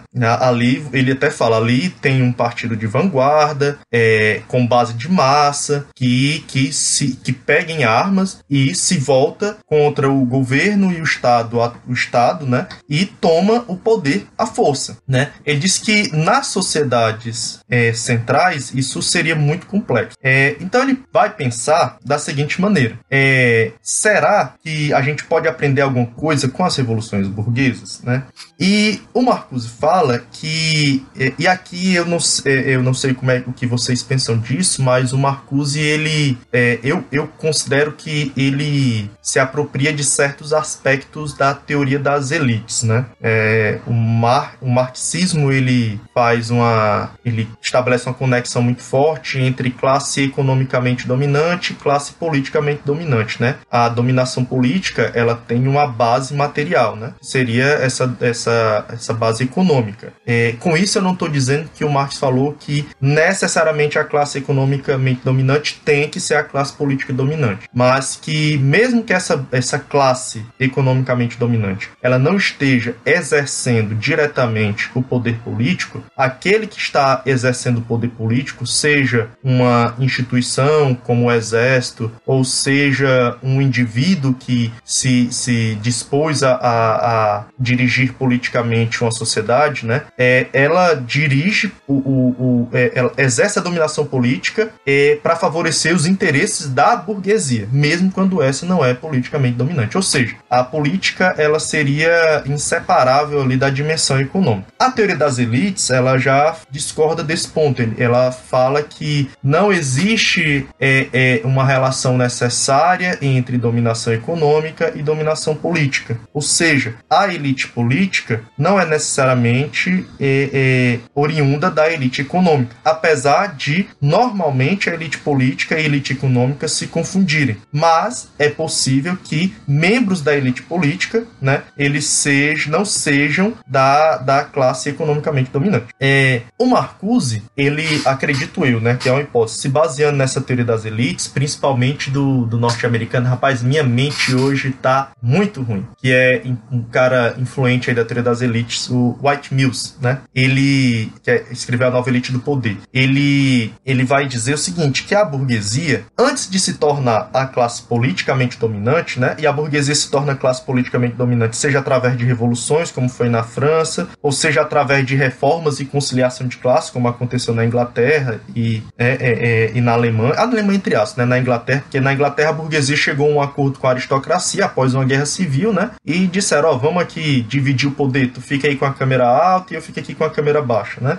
A burgue... a, a... Antes da burguesia se tornar politicamente dominante, ela já era uma classe economicamente dominante. Ou seja, a, a dominação política da burguesia ela é posterior à dominação econômica da burguesia. Na França, por exemplo, vai dizer o Marcuse, né? Isso aqui é uma interpretação do Marcuse das revoluções modernas, das revoluções burguesas. Ele vai dizer que na França é, é, a burguesia era a classe economicamente dominante, mas politicamente era subordinada a uma aristocracia que já era mais pobre economicamente do que ela, né? É, e as revoluções burguesas vieram apenas tirar essa aristocracia que já estava falida economicamente e colocar a burguesia é, é, para organizar politicamente a sociedade. O Marcuse se pergunta o seguinte: será que é, a oposição radical, né? Que é como ele, porque na o Marcuse, apesar de manter o proletariado como sujeito revolucionário, identificar o proletariado como sujeito revolucionário, ele inclui alguns parceiros ali pro proletariado, né? Que ele chama de agentes catalisadores, que seriam grupos, categorias sociais que, apesar de não serem capazes de levar a revolução para frente, elas serviriam como aceleradores do processo, que é isso que é catalisação, né? No catalisador. No processo químico, o, cata o elemento catalisador é aquele que, quando colocado é numa solução, acelera o processo, né? Faz com que o processo ande mais rápido.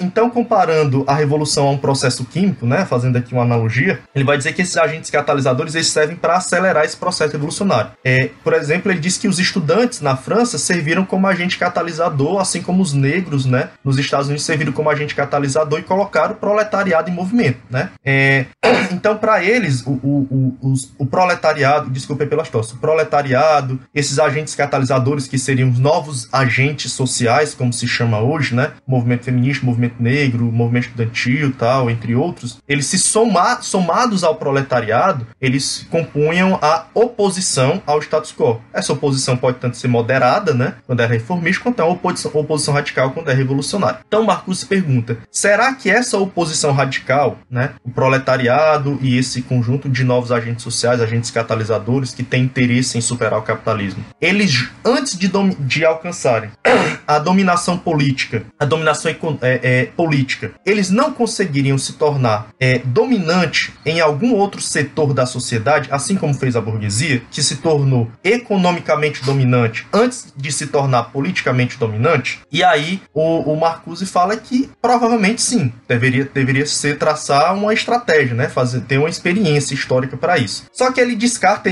é, imediatamente a dominação no, na econômica. Ele diz que o proletariado e os, os demais agentes catalisadores jamais vão conseguir se tornar uma classe economicamente dominante, né? É, mas será que a oposição radical ela não conseguiria se tornar culturalmente dominante antes de se tornar politicamente dominante? Por que que o Marcuse está pensando aí em termos culturais? Porque lembram que a gente falou, né, que a dominação ela tem dois eixos, o coercitivo e o consensual. O Marcuse fala o seguinte, olha, coercitivamente a gente não consegue enfrentar o capitalismo de peito aberto, de forma imediata. Mas será que a gente não consegue comprometer, e aqui é um, um termo do Marcuse, a fibra moral do capitalismo? Será que a gente não conseguiria causar uma crise de legitimidade, né? Que é um termo aí bem habermasiano, que ele se baseia em algum, alguma, algumas ideias do Marcuse, né? Para for, forjar isso. Será que a gente não conseguiria causar uma crise de legitimidade que comprometesse o consenso, a gente fosse capaz de causar o dissenso e trazer as massas para o nosso lado? Porque isso é muito importante. O Marcuse está sempre falando isso e eu concordo completamente.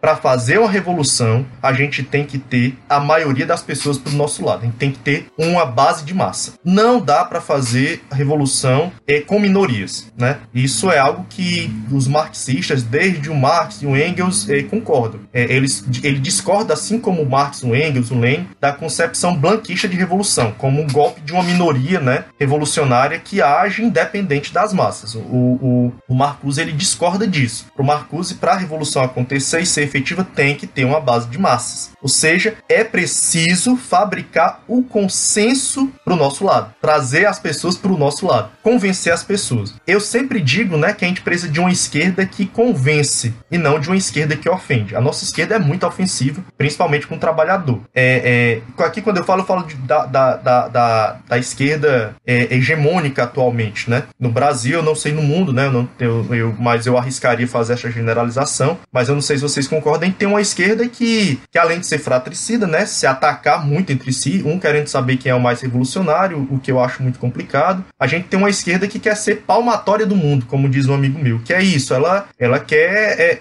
fiscalizar as condutas de todo mundo e tá ali para julgar os vivos e os mortos, né? Isso faz com que, ao invés de querer exercer um papel pedagógico de esclarecimento, aqui eu sou bastante iluminista nesse sentido, né? Essa é a gente tem uma esquerda que tá ali para apontar o dedo constantemente, né? Você tem que estar tá direto com medo de não fazer, que vá contra certos consensos que a esquerda estabeleceu, né? E aqui eu tô falando da esquerda hegemônica, é importante dizer, porque senão você pode ser acusado de tudo que é coisa. E isso pro trabalhador é muito complicado. Se você for lidar com um trabalhador real de carne e osso, e não aquele trabalhador idealizado, por exemplo, nos romances do Jorge Amado, e assim, eu, eu adoro o Jorge Amado, mas o Jorge Amado eu acho que de, isso desde da minha graduação, eu acho que o Jorge Amado ele trabalha com a idealização do povo, né? O povo é bom por natureza, é, mesmo quando ele é, é esperto, é porque a, as condições o obrigam, tá? Eu acho que ele acaba cometendo a romantização do povo, né? Você tem um, um, uma espécie de, de, do herói marginal, né? Que eu acho meio complicada, né? Se você for lidar com o,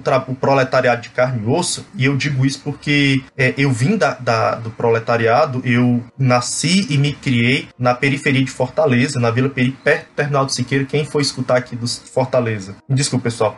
É porque eu tive Covid recentemente e a tosse é uma das sequelas. E a garganta seca. Então, o, o, o Marco, quem, quem de Fortaleza escutar vai se ligar um dia ali, o, o Terminal do Siqueira, a, a favela do canal. Eu me criei naquele local ali. E o proletariado mesmo, de carne e os pescoços, é cheio de preconceito. Tem muito preconceito. Ele tem, ele é cheio de senso comum, como aquela ideia de bandido bom é bandido morto, né? A ideia de que não existe racismo no Brasil, é, é de falar que hoje tudo é exagero, que não existe esse negócio de machismo. Tanto é que no IFCE, onde eu trabalho, a gente tem as turmas de subsequente, que são é, os alunos trabalhadores, que são pessoas que já terminaram o ensino médio, já estão no mercado de trabalho, estão trabalhando, são profissionais e que à noite vão estudar para fazer ter só a formação técnica, né? Já que já tem a formação básica. Essa galera vai recheada de preconceito. Eu vou dar aula para eles de ética, né? Às vezes eu dou aula de direitos humanos também. E assim, eu tenho uma paciência de Jó. Com o trabalhador, eu tenho muita paciência. Eu faço muitas concessões, eu escuto, eu tento é, é, ser o mais pedagógico possível. Eu acho, eu acredito realmente é, no processo de esclarecimento. Eu, eu considero que o Brasil existe uma desigualdade educacional muito séria que faz com que, querendo ou não, algumas pessoas tenham um, um, um, uma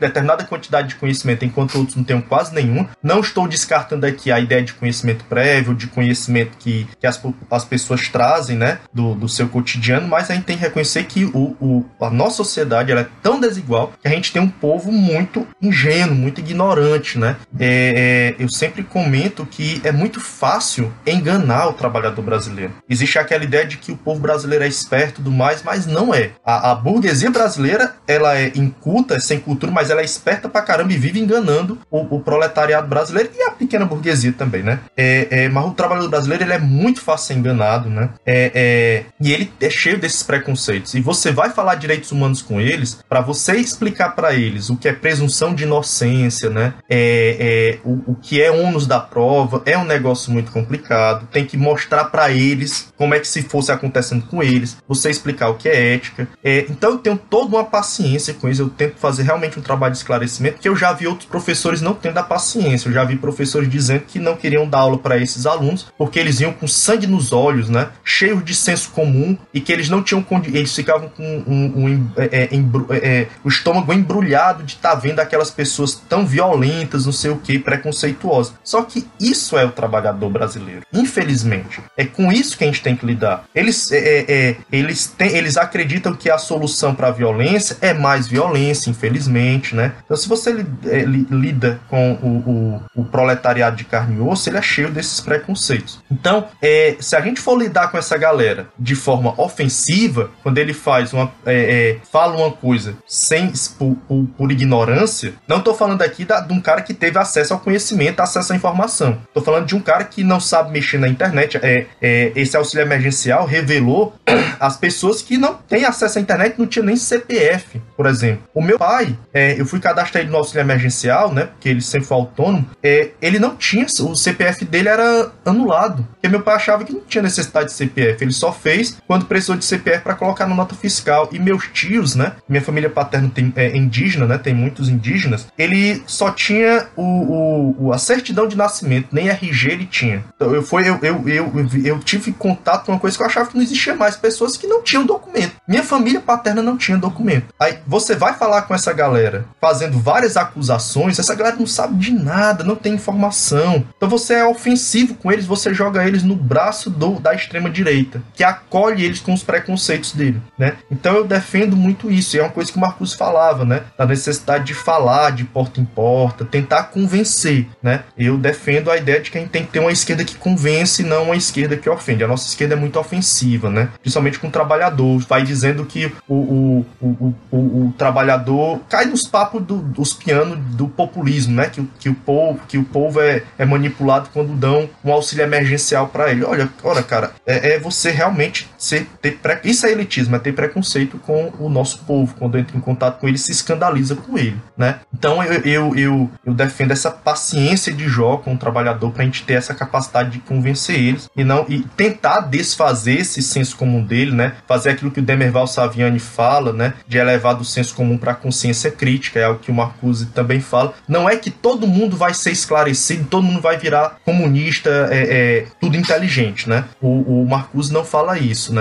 Mas o Marcuse ele fala algo que depois eu vi que o Gramsci também falava, né? É, e que eu defendo. É uma tentativa de fazer com que as ideias socialistas elas se tornem senso comum. O que significa isso? Significa dizer que a gente tem que fazer de tudo para que os, as nossas ideias, a, os nossos projetos caiam na boca do povo. A maioria das pessoas, por mais que elas não saibam direito o que é socialismo, quem é Marx e tudo mais, eles têm uma mínima noção. Se torne a, a forma da maioria das pessoas pensar. A maioria das pessoas pensem é, é, de acordo com o que a gente pensa, né? Que é o que a direita fez. É causar o dissenso, né? É causar a extrema direita fez isso, e a gente não. É causar o dissenso. É comprometer o consenso fabricado pelo sistema, né? É, é, é fazer voltar as pessoas contra o status quo e fazer essas pessoas se voltarem para o nosso lado. Inclusive, isso pode ter consequências no, no aparato de segurança. O Lênin, né? Ele falava que no contexto revolucionário, é, a questão não é acabar com o exército, enfrentar o exército, mas dividir os exércitos. Isso é muito interessante. O cara, quando tem um gênio estratégico, é outra coisa, né? O que o Lenin estava querendo dizer com isso? Quando a situação está conturbada, né, num processo evolucionário, você tem que tentar dividir o exército, fazer com que o exército, uma parte do exército, é, não obedeça mais o governo, venha para o nosso lado. Quem tem que convencer, inclusive, as forças de segurança para vir para o nosso lado. A gente não vai derrubar o capitalismo sem força, tá certo? Nesse exato, nesse primeiro momento é tentar trazer o máximo de pessoas para o nosso lado, inclusive pessoas que compõem a força de segurança. Um, um professor meu, o Alto Filho, né? Ele, uma referência aqui no trotskismo cearense, ele sempre falava que a gente não podia esquecer que quem prendeu o czar Nicolau II for, foram os cossacos, né? Que eram o, o, o a, a, tropa de elite do exército czarista, né? O mais conservador, tudo mais reacionário. Na Revolução Russa foi uma das primeiras tropas do exército que passou pro lado dos revolucionários. Aí eu vou sair xingando essa galera e dizer que militar é tudo burro, que eu não quero nada com militar? Né? Eu quero é que essa galera venha pro nosso lado, tá certo? Tem que trazer essa trazer com essa galera acredite nas nossas ideias, né? O, tem um, um um historiador, Robert Darnton, apesar dele não ser marxista, ele fala algo muito interessante. Ele diz que os ideais que motivaram a Revolução Francesa, eles não foram divulgados pelo Rousseau e pelo Voltaire.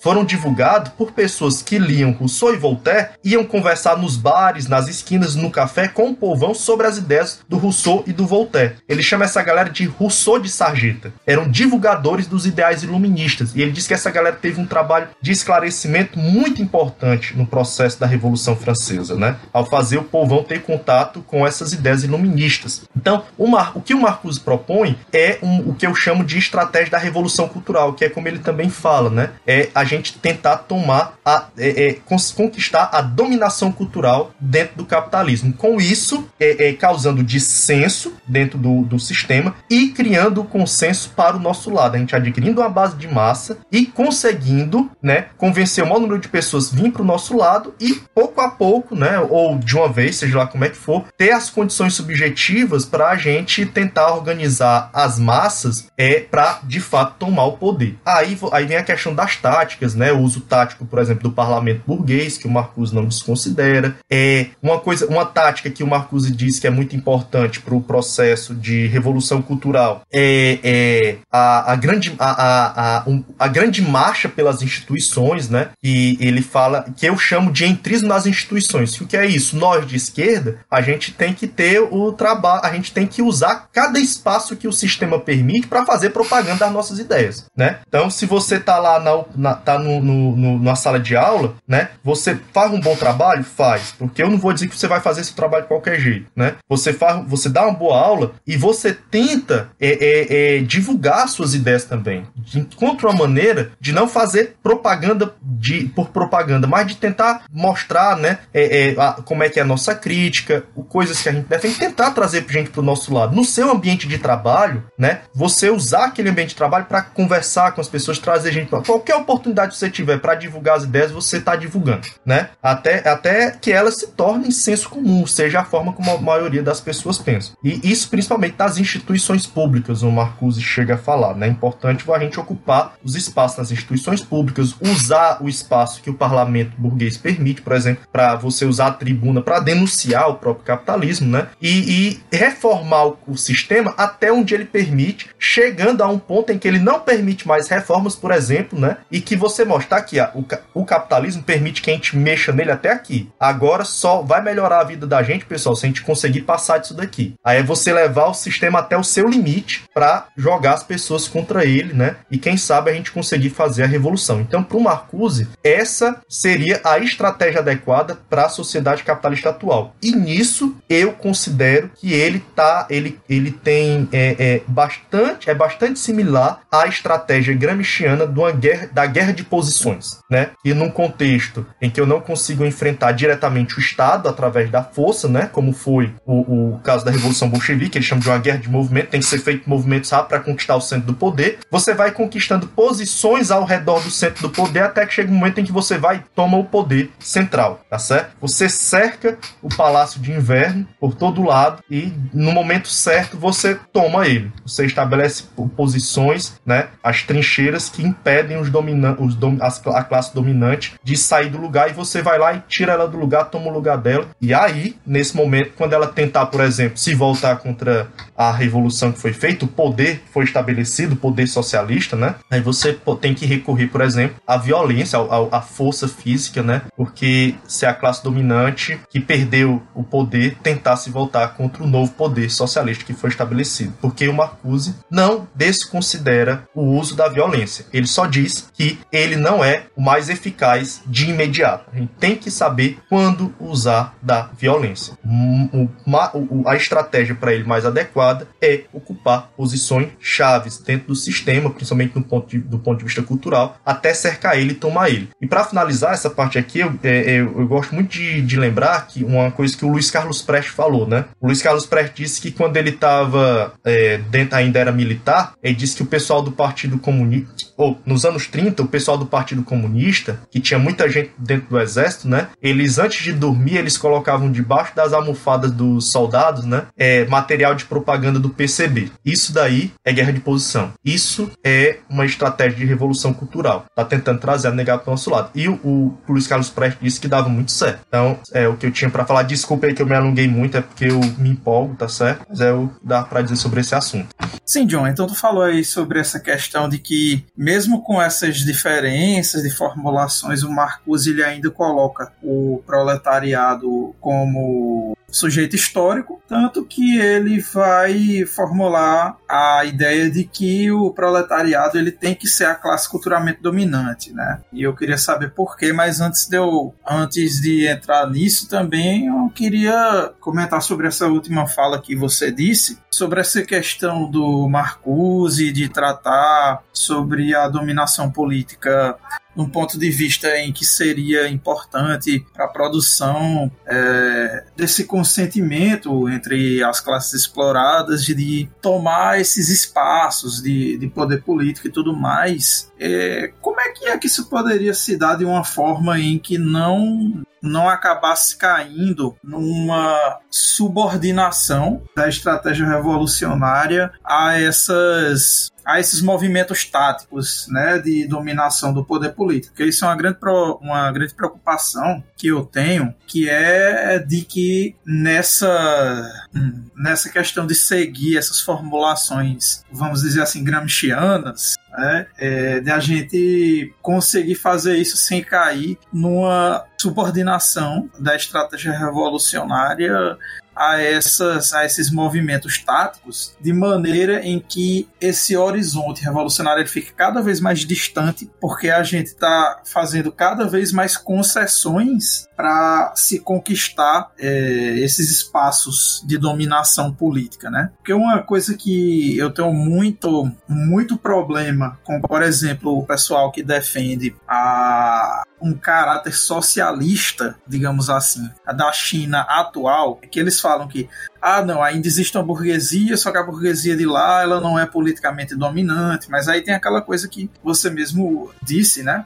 Uh, que estaria inclusive em Marx, de que a, a, classe burguesa ela pode ser ainda uma classe politicamente dominante, mesmo sem ela estar necessariamente no comando do poder político. Afinal, ela tem um poder material, e se ela tem um poder material, ela vai tomar as decisões, é, vai tomar as decisões materiais, vamos dizer assim, né? Quer queira, quer não, ela vai estar tá comandando os recursos necessários para a gestão do poder, né, que são todos os recursos envolvidos ali dentro da dominação econômica. Né?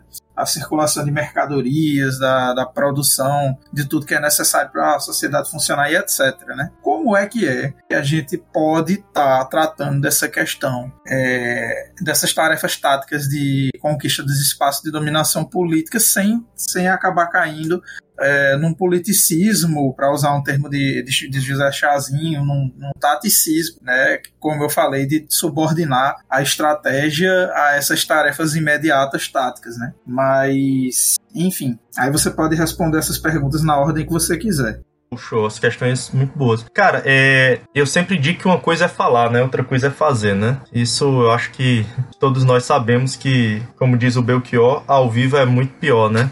Mas, é, me perdi aqui. Sim, o Marcuse, ele fala num texto chamado Ética e Revolução, que eu acho muito interessante, que é, os fins devem estar operando nos meios e os meios devem ser condizentes com os fins, né? Ou seja, as táticas devem sempre estar é, subordinadas ao objetivo estratégico estratégico. Né? Agora, o que garante que o, os revolucionários vão é, cumprir o seu objetivo estratégico? Infelizmente, nada. Né? É possível, por exemplo, que um, um, um grupo revolucionário lidere, dirija uma revolução, conquiste o poder político né? e simplesmente não conquiste pela força, né? Uma, uma, faça uma revolução armada, mas que no, no, dia depois de amanhã, né, como fala o Zizek, ele não faça o que tem que fazer. Ele traia os objetivos revolucionários. E é possível que um, um, um, um agrupamento que seja contra a estratégia de uma revolução armada, seja é, adepto de uma estratégia reformista, ou seja, de mudanças por dentro, tente, é, é, conquiste o poder né, político através de reforma, através de eleições, por exemplo, e realmente tente fazer a, a, a, a, mudança dentro da ordem, por exemplo. Eu sempre penso, né? no, no Salvador Allende, no Chile. Podemos ter as críticas que forem a, a como ele, ele, ele dirigiu o processo, né? E os socialistas no Chile di, dirigiram o processo. Mas, novamente, aqui trazendo o meu professor Alto Filho, né, como referência, é, a gente não pode negar que o Allende era um sujeito honesto, né? É, o Allende, ele, ele estava realmente realizando aquilo que ele se propôs, né? No, na, sua, na sua campanha eleitoral e que estava inscrito no programa, estava escrito no programa do Partido Socialista, né? De chegar, de con construir o socialismo através da, da democracia burguesa, respeitando as instituições e todos os procedimentos e tudo mais. É, qual foi o erro, a meu ver, de um cara como o Allende? Foi não armar a população. Isso é algo que até eu coloco na minha tese e o Marcuse fala também, né? Conquistando o, o poder do Estado, por exemplo, conquistando o poder político, é, na hora que é enfrentado pela, pela é confrontado pela classe que foi desalojada do poder, é, eu não uso do, da violência contra essa classe que está tentando realizar uma contra-revolução. Isso é um erro. Então, é, é, a violência ela, ela deve ser sempre usada de forma tática, né? Ela é sempre um meio, nunca é um fim para nós revolucionários. Isso é muito importante. É isso, a, o fato da violência ser, ser, um, ser parte, ser meio, né? Ser usada taticamente e não ser um fim em si mesmo, é o que faz com que um, revolu um revolucionário não incorra na prática de crueldade, né? O, o revolucionário não pode ser cruel, a gente não pode cometer tortura, a gente não pode cometer cometer violência sexual, isso faz parte de uma ética revolucionária, que é algo que o Trotsky defende, que o Marcuse também defende, que eu estou totalmente de acordo. Algumas práticas são totalmente intoleráveis, proibidas para nós revolucionários. Por exemplo, é questão de princípio, a tortura, a violência sexual, elas são inaceitáveis para um revolucionário. Nesse sentido, eu acho que a, a conduta do Che Guevara foi exemplar, né? É, é, ele não, não, não, não torturava, é, os revolucionários cubanos eles é, puniam exemplarmente quem cometiam crimes sexuais, né? Eles não, não cometiam execuções de prisioneiros, isso é muito importante. Quando os revolucionários cubanos eles rendiam uma tropa, eles davam a opção daqueles soldados se integrarem às tropas revolucionárias ou voltarem para casa, mais desarmados, né? Mas eles jamais executavam prisioneiros. Então, isso para mim é muito importante. A gente não pode perder de vista é, é que a violência ela deve ser usada taticamente. Isso daqui é, é para dizer que os meios e fins devem estar tá, é, é, ter uma reciprocidade entre meios e fins. Só que a gente é humano e, como fala o Marcuse, nada garante que os revolucionários conquistando o poder, que eles é, é, é, cumpram aquilo que prometeram e é possível que reformistas, apesar da história mostrar que dificilmente os reformistas levam seu programa de reformas até o fim, né? É, é possível que reformistas eles tentem fazer, tentem fazer aquilo que eles se propuseram fazer, como foi o caso do Salvador Allende, tanto que ele pagou com a vida por, tá, tentar, por ter sido politicamente honesto e ter cometido o erro tático de confiar no exército e não ter armado a população ali nos cinturões industriais. Isso é taticismo? Não concordo, não concordo. Eu acho que a gente tá, tem, tem que procurar é, é, meios de fazer uma revolução, né? E, e, e, eu acho que atacar frontalmente o Estado, né? E seu aparato de segurança não rola, né? Pra gente. E, e a gente não tem força para isso de imediato. Eu acho que a gente tem que primeiro tentar dar conta de é, é acumular força, né? É, é, não dispenso o uso tático de reformas, isso é muito importante, né? É, a, uma pauta como aumento salarial é reformista. Uma pauta reformista. Aí eu não vou lutar por, por aumento salarial porque é reformista eu sou revolucionário. Não, não sou maluco, né? O, o sempre fala: viver melhor é, é, é, é, viver bem é melhor do que viver mal. Se tem oportunidade de melhorar a vida das pessoas, a gente tá melhorando. Eu me lembro que eu participei em 2013 de uma greve estudantil na UES, né? Junto com os anarquistas, né? Nessa época eu me eduquei muito politicamente. Eu ficava lá junto, eu, eu atuava junto com os autonomistas e graças a Deus, né? Consegui me me, me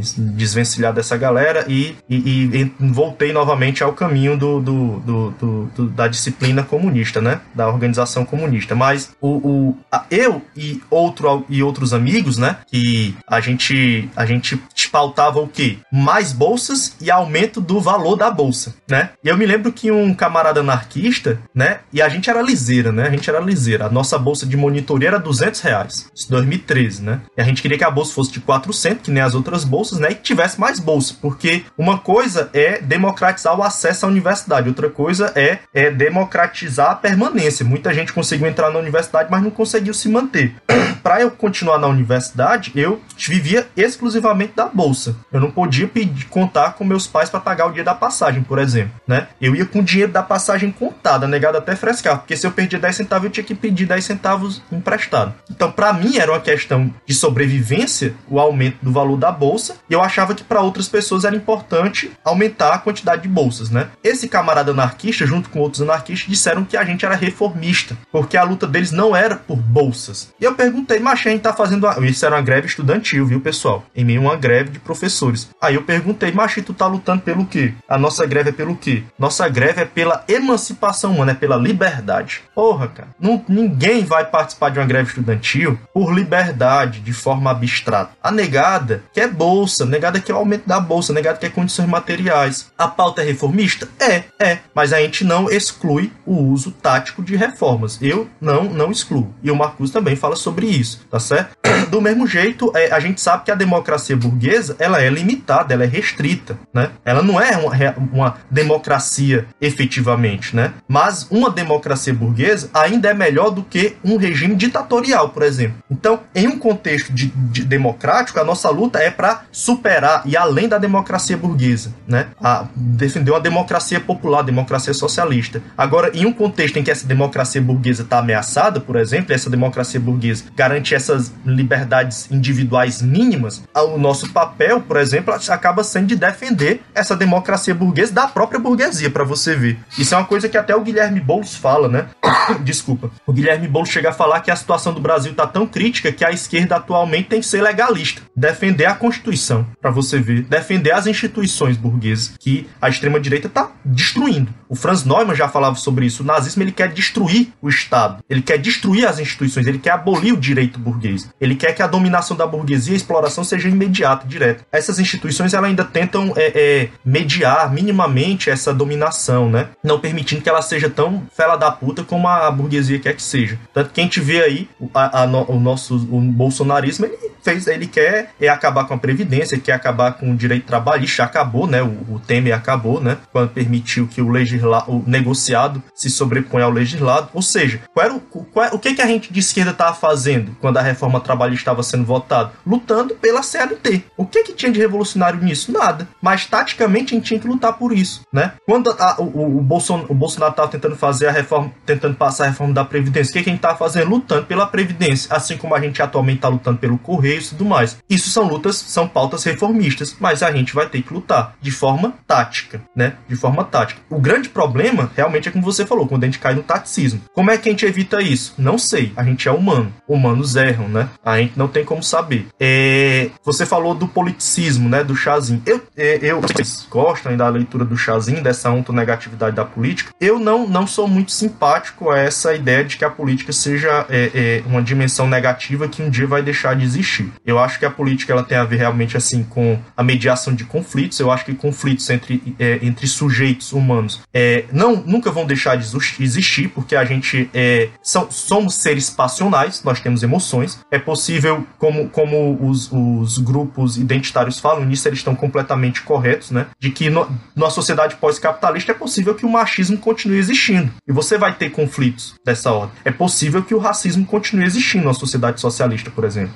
Espera-se que não exista, né? Mas é possível que continue existindo, né? Então a mediação política vai ter que ser necessária nessa situação. É, é, eu me lembro que durante a Revolução Cultural na China, né? Eu, eu, li que o, a polícia foi abolida. Acho muito interessante, né? A, a, é, uma, é uma ideia muito interessante, né? A polícia foi abolida. Não tinha polícia na China nessa época. E o que é que ficava no lugar da polícia para fazer a segurança pública? Era a própria comunidade por bairros que se organizavam, né? Organizações de bairro que se organizavam para fazer o policiamento de forma rotativa semanalmente. Isso é muito interessante, isso é, isso é autogestão, né? É, é você tirar uma responsabilidade do Estado e passar para a sociedade. Só que eles tinham que fazer isso, né, em assembleias, é, é, em comissões de bairro, tudo mais. Ou seja, isso é política. Isso é política. É, às vezes tinha, tinha, tinha é, conflitos, né? A pessoa denunciava, ah, ele ali favoreceu não sei quem quando ele estava na ronda dele e tal. Isso é conflito. Eu, eu, eu acho que, que a, a política é, ela não tem só esse caráter negativo, né? Ela, ela tem esse caráter aí de mediação de conflitos também, né? Então eu, eu, eu não, não sei se essa proposta de fazer uma luta, é, de implodir o sistema, por exemplo, né? Que é, eu acredito que é o que o Marcuse e o Gramsci acabam propondo, é uma implosão do sistema, destruir por dentro, né? Mas também se tiver a possibilidade de destruir por fora, é utilizada, né? O Marcuse em nenhum momento nega isso, ele só está dizendo que a, ele, ele considera que, pela análise dele, a mais apropriada é a estratégia da revolução cultural, né? É, de implodir o sistema é politicista? Considero que não. Eu acho que é uma forma de demarcar posições. Por isso que eu acho também interessante o, te o termo do Gramsci, né? Guerra de posições. O problema é se a galera que se propôs a realizar essa estratégia não levar ela até o fim, né? Esse é o problema. É importante a gente lembrar que quem fez com que o capitalismo fosse restaurado na União Soviética, no leste europeu, foram os stalinistas, né? E os stalinistas, eles estavam lá do lado do eles eram bolcheviques durante a revolução. Então não deixa de ser, não deixa de ter sido os próprios revolucionários que deram um fim na revolução entre aspas, né? Não ser um crítico completo da experiência socialista soviética. Eu acho que teve acertos, apesar de ter tido mais erros do que acertos. É, então, John, é, para mim essa última coisa que você falou é bem é, flagrante, não, não sobre você não, sobre é, a questão enfim, dos stalinistas, né? Porque você diz, ah, foi, foram os stalinistas, foram os próprios revolucionários. É por isso que eu sempre bato na tecla que o stalinismo, ele era praticamente a ala direita, assim, enfim, da, da Revolução Russa e, enfim, não só a Revolução Russa, porque parece até que eu estou falando só daquele período inicial, mas é, de toda a condução desse processo de, enfim, tentativa de transição revolucionária ali nos países da União Soviética. É, então, assim, quando você fala que foram justamente os stalinistas que conduziram a restauração do capitalismo na União Soviética, para mim é algo é, previsível, digamos assim. Mas aí, Ian, faça, pode fazer seus comentários também. Bom, só gostaria de ressaltar mesmo é quanto a um dos esclarecimentos quanto a dimensão tão negativa da politicidade. Então, o Chazin, quando ele vai tentar fazer esse resgate dessa dimensão na obra marciana, ele concorda, claro, que a política é um local de conflitos, é um, como eu posso dizer, é um complexo onde o conflito se instaura. E ele reconhece, o Chazin reconhece também que, através da análise dos próprios textos de Marx, que o, a Revolução Socialista será uma revolução, será também uma revolução política, porque trata-se, sobretudo, de um conflito aberto de classe. A Revolução socialista é a imposição de um poder de classe sobre outro. E isso é, claro, um, uma ação claramente política. O Chassi até usa um termo bem peculiar, que é a metapolítica, onde ele vai caracterizar essa fase da transição do capitalismo para a sociedade comunista. Enfim, só para fazer esses esclarecimentos, que a determinação da negativa da politicidade, tal como é exposta no Chazin, não se iguala em em nada as propostas feitas pelos anarquistas. Chazin reconhece que esse embate político é importante para a imposição de um poder de classe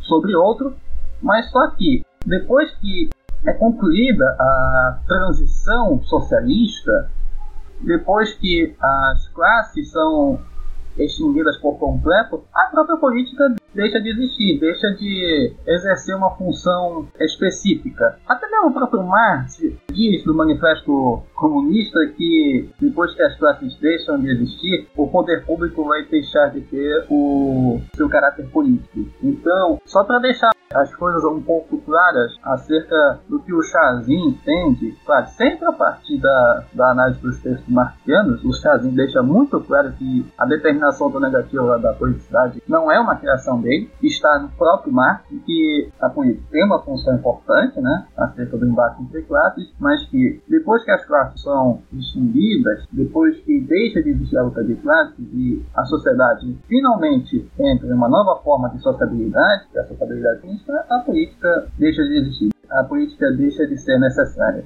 Comentário. Eu acho que é porque é, vocês estão associando muito né, a, a, política à dimensão do Estado. Eu acho que a, a, a, política ela é um tipo de relação humana que ela transcende o Estado. Como eu falei, onde tem eu, eu penso que onde tem conflito humano é, tem política. Nesse sentido é, é algo muito é uma concepção de política é, próxima do Maquiavel, na verdade. O Maquiavel que fala isso, né? Onde tem conflito é você vai ter vai, vai haver a necessidade de mediação política, certo? É, isso aqui é, é uma uma, uma concepção minha. Aí o Rian falou que numa sociedade pós-capitalista, onde as classes não existirem, né, o Estado deixa de existir, portanto a política é, perde sua razão de ser, desaparece. Ou seja, acabou tendo essa associação com o Estado, né? Mas mesmo se não tivesse sido feita a associação da política com o Estado e, e defendesse que numa sociedade socialista, que é uma sociedade futura, né, não vai existir mais política, eu não sei, porque o futuro a Deus pertence ou ao proletariado, né? O, o, Marcuse, ele finaliza um texto no Contra a Revolução e Revolta que eu acho muito interessante. Ele fala que perguntaram uma vez para ele, né, como é que seria uma sociedade socialista. A gente sabe que o Marx não fala muito, né, como é que vai ser uma sociedade, só aspectos gerais. E ele disse que antes de responder, uma moça que estava lá no debate falou que não tinha como a gente saber como seria uma sociedade socialista. Só quem sabe é, é, é, definir uma sociedade socialista seria uma tarefa daqueles que estavam vivendo numa sociedade socialista socialista. Então, por exemplo, se uma sociedade socialista não vai ter política, eu não sei. Pode ser que não tenha, vocês estejam corretos, pode ser que tenha enquanto perdurar conflito. Eu só deixo, tento deixar o futuro em aberto, porque a vida é muito complexa. E onde tem complexidade, eu acho que existe essa mediação de necessidade de mediação de conflito e isso envolve política. Muito bem, estamos chegando ao final do episódio sobre o que Marquinhos entende por revolução cultural e contrassenso. E digo que esse episódio foi, foi não somente sobre a obra, uma parte da obra marcusiana, mas também sobre outros que, é, de certa forma, são necessários. São necessários discutir em momentos tão tenebrosos, em momentos tão turbulentos que a reação e a crise estrutural do capital avança cada cada vez mais. Enfim, eu só gostaria de dizer foi um prazer imenso estar é, ao lado do Gabriel ser mediado ter estado o John Aquino. Então, acredito que o, o professor John Aquino fez um excelente resgate né, de uma parte pequena, né, mas muito frutífera da, da obra marquesiana, dos estudos de que tinham como finalidade mesmo a inserção no debate acerca das táticas e estratégias que o movimento comunista deve adotar nos tempos enfim. Foi um prazer imenso mediar o episódio junto com o Gabriel. E agradeço ao professor Joaquino por ter aceitado o nosso convite para fazer esse bate-papo, essa conversa sobre o Marcelo e o, o ouvinte também tenha gostado do episódio. Vou agradecer ao John por ter aceitado nosso convite. Foi um episódio bem bacana. O, a gente ainda não tinha feito um episódio sobre o Marcuse e eu não vejo ele ser tão discutido em outros podcasts de esquerda, podcasts marxistas. Então acho que a gente está trazendo um tema é, valioso para os nossos ouvintes. E por mais que a gente discorde em algumas coisas, como vocês podem ver, a gente faz sempre um debate fraterno e qualificado. Então foi uma conversa bem legal, bem suave aqui com o John hoje. E é isso. Agradeço aos ouvintes por terem escutado mais esse episódio do nosso podcast e ao John por ter topado bater esse papo com a gente hoje. Acho que eu já falei demais, né? Nossa conversa aqui foi bem longa. Queria agradecer mais uma vez pelo convite. É, eu acho que toda e qualquer proposta de divulgação do pensamento marxista, das ideias socialistas e comunistas é, devem, devem ser feitas, devem ser apoiadas e eu sempre vou estar disposto a dar minha contribuição. Eu gostei muito do, do formato porque, para mim, isso aqui foi uma, uma discussão, né? Uma discussão amigável entre pessoas que têm o mesmo objetivo, né? Que é uma revolução socialista. Porque eu acho que se dizer marxista e não estar tá constantemente preocupado em como superar o capitalismo é uma contradição nos termos, não faz sentido, né? E a gente pode discordar dos meios, né? De como alcançar esse fim, mas é, eu gostei muito da forma como foi feita, do diálogo. Eu achei que não ficou aquele tom professoral, mas um tom bem socrático mesmo de diálogo, do dar e pedir razões. Achei muito interessante trocar essas ideias com vocês. Ah, realmente eu acho que teve aqui não foi uma exposição de ideias, mas uma troca de ideias. Eu agradeço muito essa oportunidade, camaradas. Nós que agradecemos, professor Joaquim, pela sua disposição em trazer ao, ao, ao público nosso um resgate do pensamento marcusiano. Acredito que o pensamento Marcuse ainda é atual, necessário né, para o debate interior do movimento comunista. Enfim, também adorei participar do episódio de hoje. Foi um diálogo amigável, um diálogo socrático, né, com o camarada John Reese. Enfim, adorei esse episódio. E eu também espero né, que o ouvinte também tenha gostado do episódio de hoje. Então, estamos chegando ao fim de mais um episódio do podcast. Agradeço ao ouvinte por ter ficado conosco até o final e pela sua paciência. Portanto, até o próximo episódio, até o próximo podcast. Um grande abraço e um bom momento a todos.